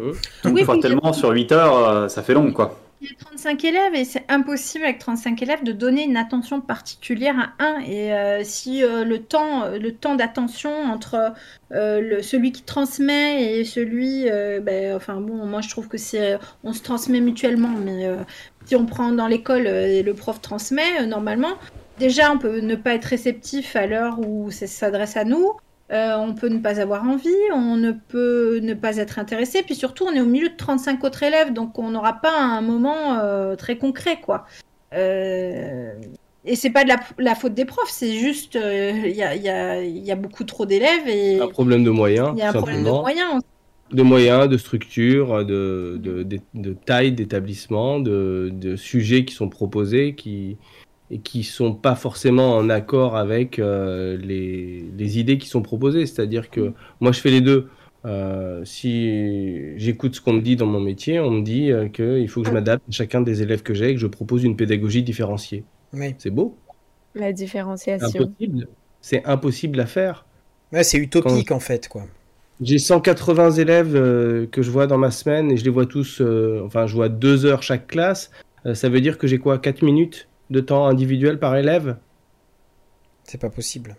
Oui, parce que toi, du coup, donc, on le rappelle, tu, euh, tu fais l'instruction à domicile, mais en Ouais. même temps, tu es, euh, tu es prof, euh, prof d'anglais dans l'éducation nationale. Enfin, dans le. En lycée, en lycée des seconde, première, terminale. euh, L'année dernière, j'avais encore des classes de, de SP. euh, j'ai des classes de section européenne. Donc, j'ai fait vraiment tous les niveaux, des classes internationales. Euh, en Australie, j'ai enseigné euh, et j'avais les, classes, euh, les classes à examen aussi, euh, qui, qui avaient besoin de, de très haut niveau. Euh, donc voilà, et puis euh, on travaille sur l'orientation en tant que prof principal aussi. Donc en fait, on voit, je vois toutes les facettes de ce métier-là euh, et euh, je vois les besoins des élèves. Je vois la difficulté qu'ils ont en ce moment avec la structure du nouveau bac, avec euh, la pression que ça leur donne. Euh, et je sais qu'il y a certains élèves, ça leur fait du bien d'être à l'école, ça leur donne quelque chose, ça leur donne un cadre qu'ils n'ont pas forcément chez eux, ça leur procure un temps où ils peuvent respirer parce que chez eux ça se passe pas forcément bien, euh, ça leur permet de rencontrer des gens parce que sinon ils ne rencontreraient pas, ça leur permet... Ça a beaucoup d'aspects positifs euh, de venir à l'école. Mais la façon dont euh, on enseigne euh, les choses elle reste très figée et elle n'a pas évolué depuis les années 1900. Oui, c'est dommage. Et, dans, dans, le chat, je, je, remonte un peu parce qu'il y a, euh, je crois que c'était Dr Raoult qui parlait du fait que ça, ça manquait aussi de, euh, de, de, la promotion à la créativité. Euh, oui, à l'imagination. Il l'a dit, à l'imagination et à la créativité qui, elle, n'a pas vraiment sa place dans, euh, dans, dans l'éducation euh, classique. Non, ça, va être, ça, va être, ça, va dépendre des professeurs, de ce que veulent mettre. S'il y a des anciens élèves de Thomas, ils le diront. Lui, il est, c'est quelque chose qui est très important dans son cours. Il, leur, euh, il, il appelle leur créativité. Ils, font beaucoup de choses. Euh, ils créent des vidéos. Enfin, ils sont sympas ces cours. Moi, j'aurais aimé être son élève. Mais euh, non, ça va être le travail personnel des profs. C'est-à-dire, c'est pas. si on prend aujourd'hui le meilleur, le meilleur modèle de l'école, c'est la Finlande, c'est ça? C'est en Finlande, ils passent énormément de temps dehors ils ont, euh, ils travaillent le bois, ils font énormément de choses, et là ils viennent de décider de faire un bac sur mesure, et extraordinaire. C'est-à-dire que les gamins au début du lycée vont dire ben moi euh, j'ai envie de travailler le bois et ils vont orienter euh, l'enfant pour qu'il fasse exactement ce qu'il veut faire. beaucoup plus que c'est le cas en France avec les différentes options. Ouais, ceci, ceci étant qu'en France aussi on a ce côté où on a plein de filières super intéressantes qui sont ultra dévalorisées oui, parce qu'on pousse les gamins vers le général aussi. on est, on est dans un programme général. Là, c'est pas ça. C'est l'enfant, on va lui dire tu veux faire quoi? Alors moi, je vais juste faire. On va construire son, sa scolarité sur ce qu'il veut faire. C'est tellement logique. C'est-à-dire qu'on va apprendre parfaiement ce qu'on ce qu'on a envie d'apprendre. En fait, euh, c'est tout. Alors, je vais juste faire un, petit truc. Euh, c'est juste dire que là, on est en train de partir sur. On, est, euh, on a viré à commencer à dire ce qui n'allait pas avec l'éducation nationale. il y a plein de choses qui vont pas avec l'éducation nationale. Oui c'est pas trop grave dans le sens où euh, c'est là, ça existe, etc. Euh, mais on était là pour parler euh, de l'instruction en famille et en fait, c'est souvent le problème, c'est qu'on vire souvent à une espèce d'opposition de. En fait, non. instruire ses enfants en famille, c'est faire le choix de proposer quelque chose de différent. Le fait d'avoir cette liberté, de pouvoir proposer quelque chose de différent, ça permet à des gens qui ne se retrouvent pas dans un domaine de pouvoir avoir accès à l'autre. Et c'est ça qui est beau et c'est ça qui est bien. Et c'est le fait de pouvoir garder cette variété. C'est ça qui est important. On, ne vire pas l'opposition, mais euh, c'est, oh, on est très attaqué en ce moment parce que si vous l'avez suivi, on vient de limiter de façon drastique euh, la liberté euh, d'instruction famille. Bah, la liberté d'instruction, tout simplement, pas forcément qu'en famille, puisqu'il y a des gens qui peuvent, en fait, dans la déclaration, le parent est euh, le premier éducateur de l'enfant et il décide de la façon dont l'enfant reçoit l'instruction. Donc il peut aller à l'école, il peut avoir un tuteur, il peut être instruit en famille. Il, y a, il, y a peut être par le CNED aussi, du coup, euh, à, la maison, mais à travers l'école des écoles à pédagogie différenciée comme euh, Montessori, comme pédagogie Freinet, etc. nous, on s'était parlé, là, les décrets, le, décret qui va être présenté est sorti, et il est aberrant, ce décret. Donc on s'aperçoit que l'autorisation, c'est une interdiction masquée euh, sous euh, une pression administrative de dingue. Donc les parents, euh, normalement, on ne devait pas justifier un diplôme. On peut être un très bon enseignant et ne pas avoir un diplôme. C'est pas parce qu'on a un diplôme qu'on est, on va. On peut avoir un diplôme et ne pas du tout être un bon enseignant.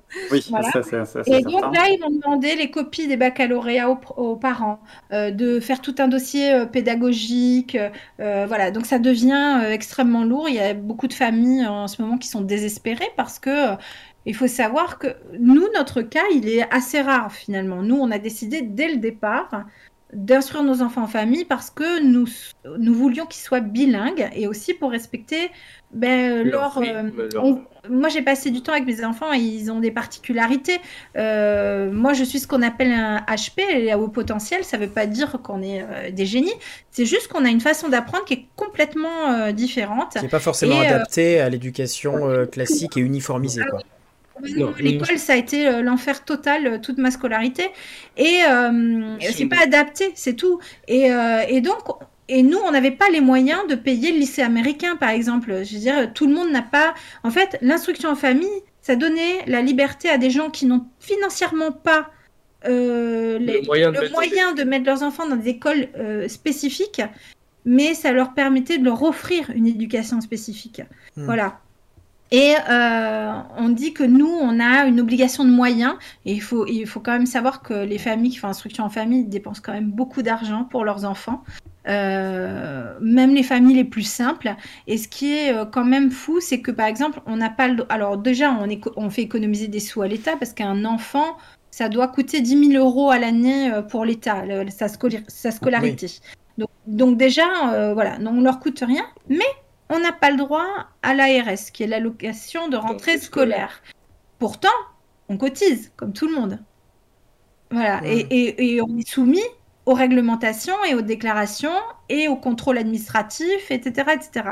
Donc il y a, c'est, pour moi, c'est, euh, on habitait en Australie où c'était euh, vraiment euh, très confortable de le faire, c'était très respecté, c'était pas critiqué. Ici, il y a toujours un regard, et d'ailleurs, souvent, il, y a des, il va y avoir des inspecteurs qui vont dire. est-ce que tu sors? Est-ce que tu as des amis? Comme si instruire en famille, ça voulait dire rester enfermé dans sa maison. Euh, non. c'est vraiment un autre mode d'instruction qui est quand même ouvert. Pilou, tu voulais dire? Cela dit, justement, effectivement, j'avais ce, même débat il n'y a pas longtemps. On discutait avec une amie d'éducation euh, d'éducation d'enfants. Alors, on en discutait de, potentiels enfants à venir un jour. Hein. Pour le coup, je suis pas papa, elle n'est pas maman non plus. Mais euh, justement, moi, j'étais plutôt là en tant que défenseur de l'éducation à domicile. Et elle me disait ce qui, a, ce qui lui faisait peur, justement, c'était le côté, alors pas forcément sociabilisation, dans le sens où, effectivement, comme vous le dites, c'est pas parce qu'un c'est pas parce qu'un enfant euh, va être euh, scolarisé à domicile qu'on l'envoie pas faire des activités ailleurs, qu'il va pas rencontrer d'autres enfants de son âge. Enfin, vous avez des amis, vous avez de la visite, vous avez de la famille. C'est plus le côté, justement, euh, évoluer dans une classe de 30 où, entre guillemets, il va se retrouver, en fait, dans le reste de sa vie de tous les jours, dans le reste de sa vie quotidienne, à avoir bah, des collègues de, de, travail, des gens avec qui il est dans les transports en commun, etc. Et en fait, justement, ce qui faisait peur, c'est que en, le côté surprotection un petit peu de l'éducation à domicile, bah, en face euh, quelqu'un qui n'était pas forcément très à l'aise, justement avec, euh, on va dire, la, la, rudesse ou en tout cas les codes sociaux quand on se retrouvait en, foule. Ouais, mais en fait, ce qui est rigolo, c'est que ça me fait penser. Non. non, mais ça, ça, me fait penser à. C'est un peu comme de dire euh, il faut bien euh, apprendre euh, la vie dure comme elle peut l'être à l'école pour pouvoir se confronter à la société. Et en fait, ce qui est important, c'est pas ça. Ce qui est important, c'est de construire la confiance de l'être humain. Et donc, quand on instruit nos enfants en famille, on construit cette confiance. ils sont beaucoup moins exposés à du harcèlement scolaire comme ça peut exister au collège ou même, même dès la primaire, des violences qu'il peut y avoir en primaire. Et donc, euh, une fois qu'on a réussi à construire cette confiance, on va être capable de s'inscrire dans un modèle social euh, euh, qu'on a vu, dans lequel on a vécu quand même, même si on n'a pas été confronté à une classe de 30 élèves de notre groupe, et on va être capable de trouver notre place dedans parce qu'on a confiance en soi, on a confiance en nos capacités, on est capable de faire les choses. Après, je pense que... Ah, pardon. Désolée, je veux dire que c'est un raisonnement qui me choque énormément personnellement. C'est un raisonnement qui est amené en général par les services de l'éducation nationale qui vont dire euh, oui, euh, c'est normal que l'école ça soit difficile, il faut souffrir pour s'habituer au monde d'après. C'est ça le monde d'après? Moi je préfère tu élever des enfants qui sont bons les uns avec les autres pour après être des adultes bons les uns avec les autres. Et c'est quand même de la psychologie à l'envers parce qu'un enfant qui est aimé, dont on s'occupe bien, qu'on encourage, qui euh, peut grandir dans la confiance et euh, dans le bien-être, ça sera un adulte confiant. Mes enfants n'ont absolument aucun problème. Ils sont d'une aisance quand on les, ils vont. Euh, donc là, ma fille Nakunat, elle va faire un stage dans une librairie.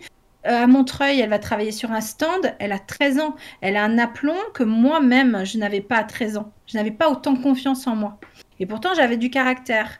Mais elle n'a pas peur. C'est-à-dire qu'ils sont confrontés au monde des adultes aussi. Ils sont pas enfermés. Euh, quand on va à l'école, on est confronté avec son groupe d'âge, c'est tout. Quand on fait instruction en famille, on joue avec des petits, on joue avec des gens de son âge, on joue avec des grands, on parle avec des adultes, on rencontre les adultes, on va vers les adultes. Donc, elle est extrêmement à l'aise. Les seuls moments où elle n'est pas à l'aise, et elle me l'a dit, c'est quand on va faire les inspections d'instruction en famille. Mais pourquoi? Parce qu'elle est jugée pour ce qu'elle est et ce qu'elle fait. Et elle le sent. Donc elle me dit, je suis pas à l'aise, c'est le seul moment où je ne suis pas à l'aise. Elle n'a pas peur des personnes. Si euh, demain je lui dis tu vas passer le bac, Il n'y a aucun problème. Elle n'a pas peur de, de ça, de cet état-là. Mais il y a ce regard et donc les questions qu'il lui pose, parfois, la dérangent. Parce que nous, on vient, on doit vérifier notre instruction. On n'a pas à lui demander si elle a des amis. C'est comme si moi, euh, je demandais ce soir, à Andreas, euh, bah, t'as des amis? En fait, finalement, Oui. ça- ça me regarde. Non, mais non, oui, mais c'est. Ah, moins deux, quoi. qui se permettent de rentrer dans l'intimité des enfants avec un jugement. Donc, euh, parce que si tu fais instruction à, à- à la maison, t'as pas d'amis. Mais moi, je connais plein d'enfants qui sont allés à l'école. Moi, j'en fais partie. À l'école, moi, j'avais une amie toute ma scolarité. C'est-à-dire qu'à partir du moment où on est différent, et ça arrive à plein d'enfants, à l'école, on se fait pas forcément plein de potes. Il y a des gens qui vont se faire plein de sûr. potes. On, co- côtoie beaucoup de personnes, mais comme dans la vie de tous les jours, on peut habiter une grande ville Oui, sans, mais c'est euh, ça. Comme en étant travail, en fait. dans, dans une grande Et puis- solitude. hein. Et puis, c'est une question de caractère. Si on a envie d'être un introverti, on a le droit d'être un introverti. Je veux dire, euh, voilà, donc ça, il dépasse souvent. Euh, tu vois, alors que le, jugement ne devrait être que sur l'instruction. Est-ce qu'elle reçoit une instruction, oui ou non? Voilà, c'est ça qui devrait être jugé. Donc là, on rentre dans le jugement de la personne. On estime que, et quand on parle de sociabilisation, qui est un mot qui a été inventé par l'éducation nationale, il faut le dire, c'est un mot qui n'existe pas à la base. Euh, le Aristote, hein, ce qui veut dire un petit peu des trucs euh, vieux, vieux. Aristote, il dit l'homme, c'est un animal politique. C'est-à-dire que naturellement, on est attiré par les autres. Naturellement, l'homme va vers les autres. Voilà. Un enfant, quand il naît, il n'est pas dans une boîte, il naît entouré de gens. Il va aller voir le, il va voir le facteur, il va voir la boulangère, sa famille, etc.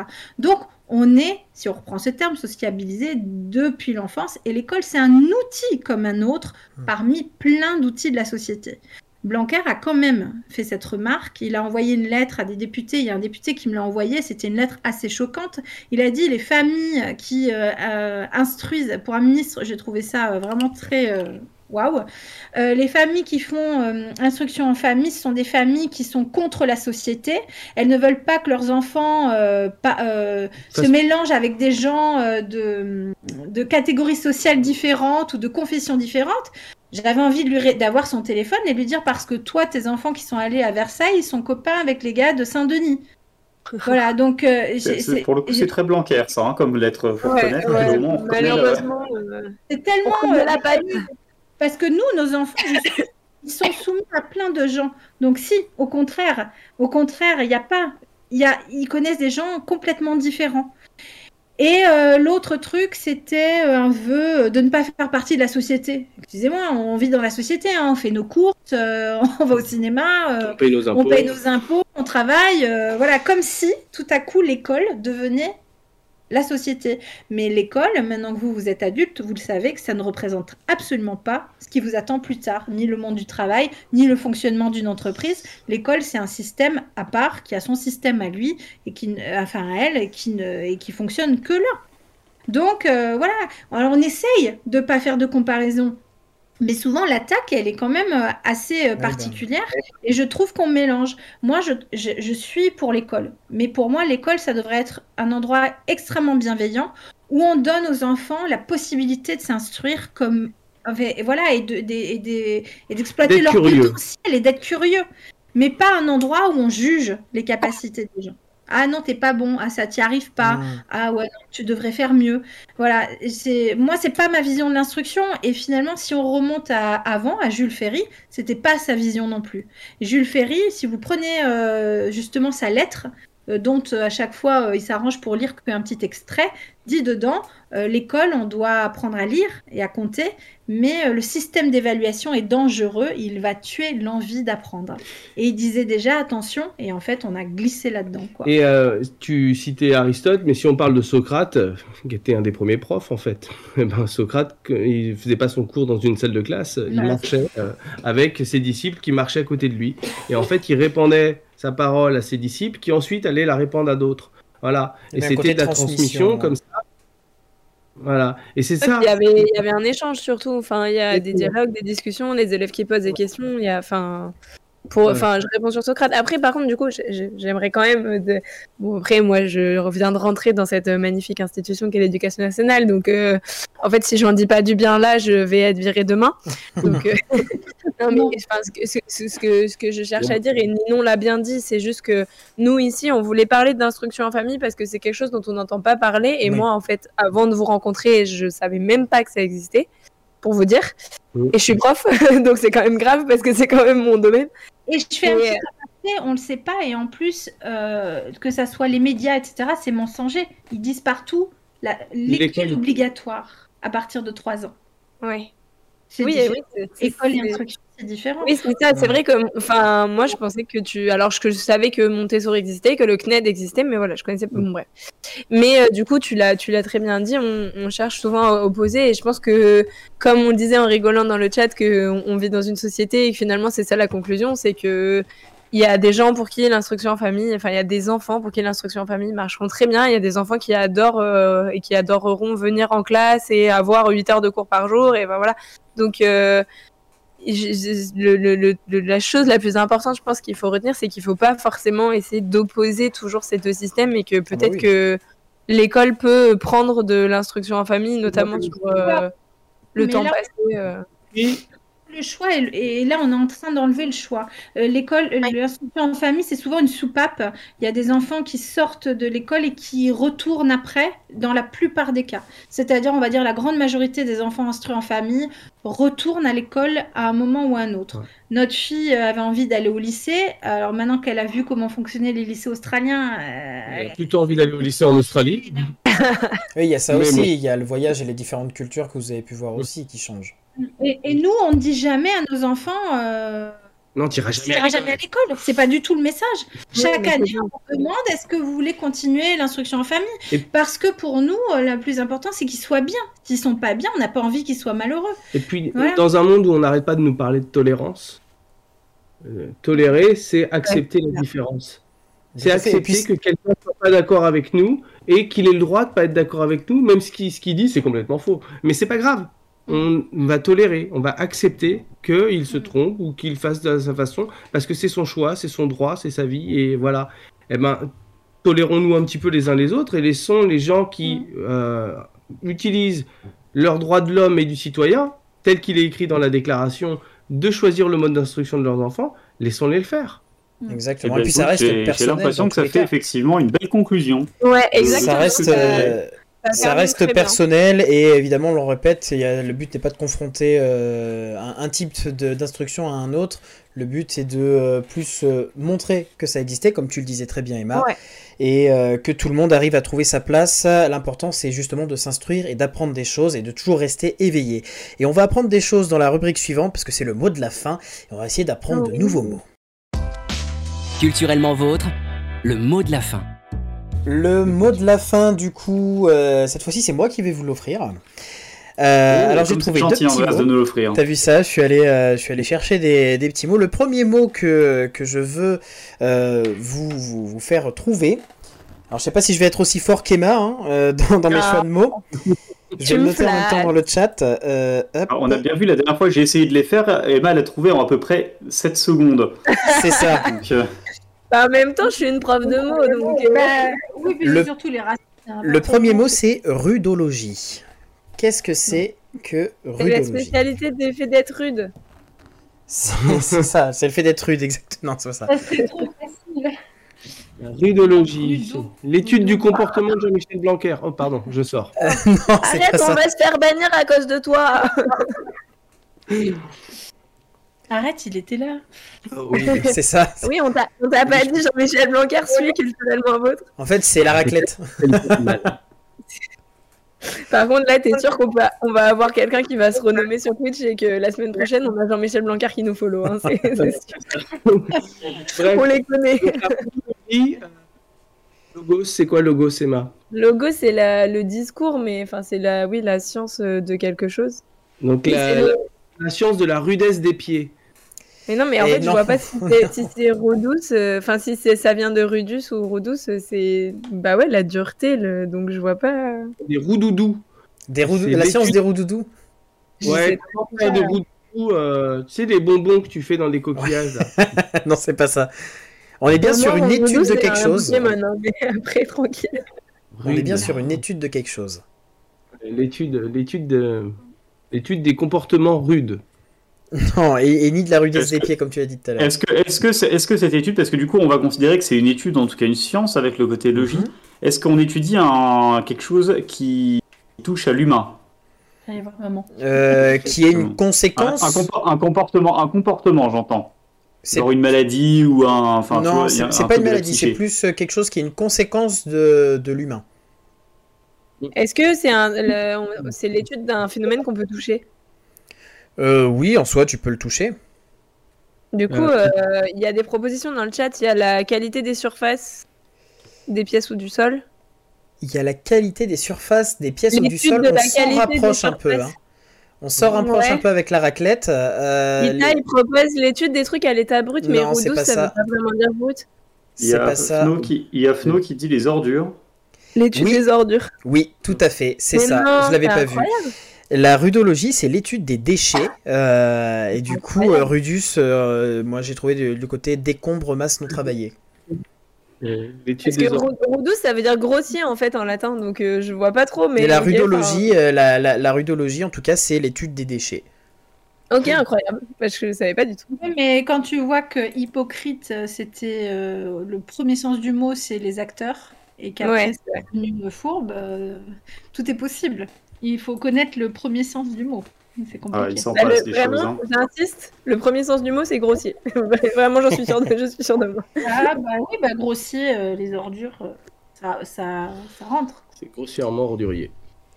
Et du coup, le deuxième mot, euh, parce que j'ai un, deuxième mot, Ah. peut-être que, que vous Ah. le, connaissez. C'est vrai d'ailleurs que ça s'appelle le mot du jour et à chaque fois on a deux mots. J'ai jamais compris. de- bah, parce que voilà, on, est toujours gourmand. Et c'est parce que la première fois que je l'ai fait, je savais que le premier vous alliez le trouver très vite, et du coup j'en avais prévu deux, et j'ai lancé le, le mood de- d'en faire deux. Voilà. Et du coup, le deuxième, c'est Olisbos. Parce que je trouvais ce, Olisbos, ce mot c'est- rigolo. Est-ce que c'est la ville de la oui. ville de Lisbonne Non, mariée, j'ai pensé exactement la même chose au même moment que lui. C'est fou ça, non? De C'est quoi? pas l'amour ça? Vous avez pensé quoi? Olisbos, ça rime avec. L'étude de Pascal Obispo, c'est très drôle par contre. Non, c'est pas l'étude de Pascal Obispo. On C'est dirait pas- le non, nom c'est. Alors attends, non. C'est quoi le nom? Olisbos. Olisbos. O-L-I-S-B-O-S. Olisbos. Olisbos, est-ce qu'il y a un rapport avec l'huile, comme oléicole? Euh, non, il n'y a pas de rapport avec l'huile. Bien que quelque... Non, mais non, il n'y a pas de rapport avec l'huile. Il y a trop d'infos. Tu comprendras quand tu sauras. Bah, la, fa- la façon, en fait, la façon Ah. dont tu viens de dire que bien qu'il y ait un rapport truc machin, j'ai l'impression que c'est un avec truc de cul. J'ai clairement l'impression que c'est un truc de cul du coup, vu comme tu viens de le dire. Pas. Non, c'est un rapport avec l'olive, non? Avec l'olive, non. Ça peut avoir un rapport du coup avec. Mais non, mais je sais pas, ça commence par Oli, euh, me saoule pas. Oui, mais ça pourrait être, ça pourrait être Lisbos. Et après, le O. Oui, mais voilà, je lui ai demandé si c'était comme oléicole. Donc, Non, ça n'a pas de rapport avec euh, l'huile. euh, ou, euh, du Et coup, est-ce euh, que c'est un truc de cul? Est-ce que mon feeling est bon sur ton intonation, Andreas? Oui, il y a un rapport avec le cul. Ah, ah. Mais en fait. De quoi? Oh, Le cul de qui? Stop. Est-ce que c'est le cul de Pascal Obispo du coup? Ah bah ça, ça, je, je ne connais pas assez Pascal Obispo pour le savoir. Euh. Non, mais attends, mais. Sans poil, c'est ça. De quoi? Sans poil. Non, non, non, c'est pas, euh, c'est Alors pas là, aurait sans poil. Est-ce que c'est un os demande la raclette? C'est pas un os. Est-ce que c'est un muscle du coup? Mais non. On est censé avoir un, un reste de queue, en fait. C'est Ah oui, c'est ça. alors euh, Olisbos, euh, ce n'est pas, euh, ce n'est pas quelque chose qu'on a, euh, c'est pas quelque chose qu'on a biologiquement. C'est pas, c'est pas un, un os ou euh, euh, de la peau ou tout ça. Ok. C'est pas ça. Ok, c'est pas une, c'est pas, c'est pas un concept, genre c'est pas une maladie ou un truc comme ça lié au C'est sexe. c'est pas un concept, non. C'est un comportement? Non, non plus. Une Est-ce que pratique? ça a quelque chose à voir Non. avec euh, Lesbos du coup?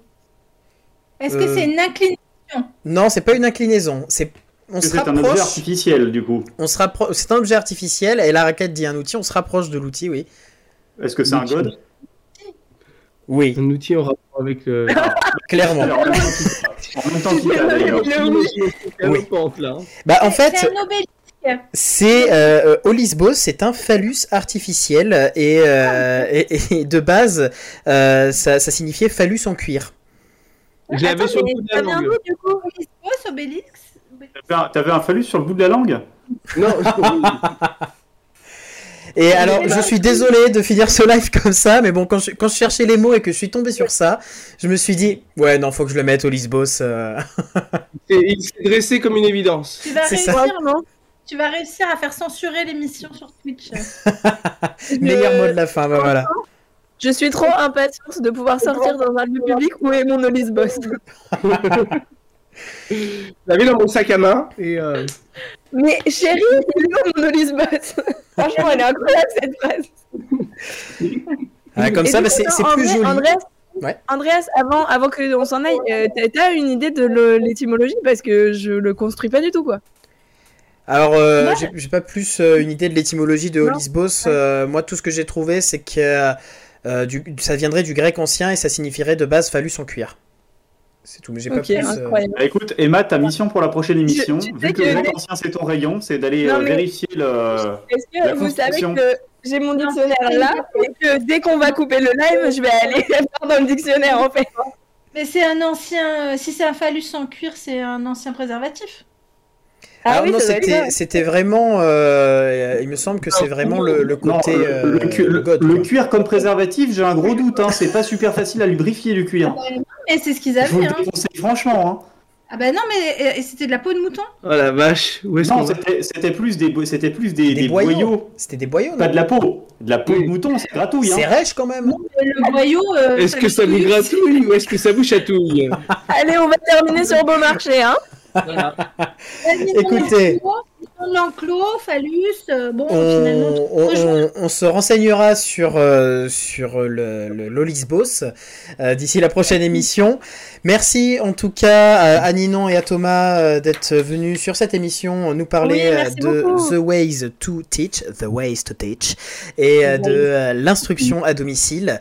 Euh, merci à toi Pilou et à toi Emma pour cette émission aussi. Mais de rien, C'est toujours cool. un plaisir. Euh, je remercie aussi Amélie qui a géré euh, toute la technique pendant l'émission et ça c'est trop cool parce que moi ça me laisse le temps de dire que des bêtises pendant toute l'émission donc ça je suis content. Je voulais, je voulais juste vite dire que j'ai des Ouais. abonnés qui sont passés qui ont dit que c'était très sympa. Ah bah on Bah, les merci remercie. Merci beaucoup. On les embrasse. Enfin, moi pas parce que je suis malade, mais voilà. Voilà, vaut mieux pas. Euh, merci à tout le monde en tout cas dans le chat, à tous ceux qui sont passés, à tous ceux qui nous écoutent aussi euh, sur euh, Deezer, Spotify, euh, Apple Ouais. Podcast ou tous les autres, euh, toutes les autres applications de podcast. Euh, on revient dès la semaine prochaine avec une nouvelle émission, une émission chronique. Et puis euh, on reviendra encore la semaine d'après avec des invités, des chroniques, des invités. Enfin, on a vraiment plein de choses de prévues euh, jusqu'à Noël pour vous accompagner, euh, tout en culture. Oh là là, c'est beau ça. en attendant, moi je vous donne qu'un seul conseil, c'est de consommer de la culture et de la consommer sans modération. À la semaine prochaine. Merci d'avoir suivi l'émission Culturellement Vôtre. Tous les mercredis de 21h à 22h30 en direct sur Twitch. Retrouvez toutes les émissions en podcast sur Deezer et Spotify. N'hésitez pas à nous suivre sur Facebook et Instagram pour ne manquer aucune actu. Abonne-toi. Brrra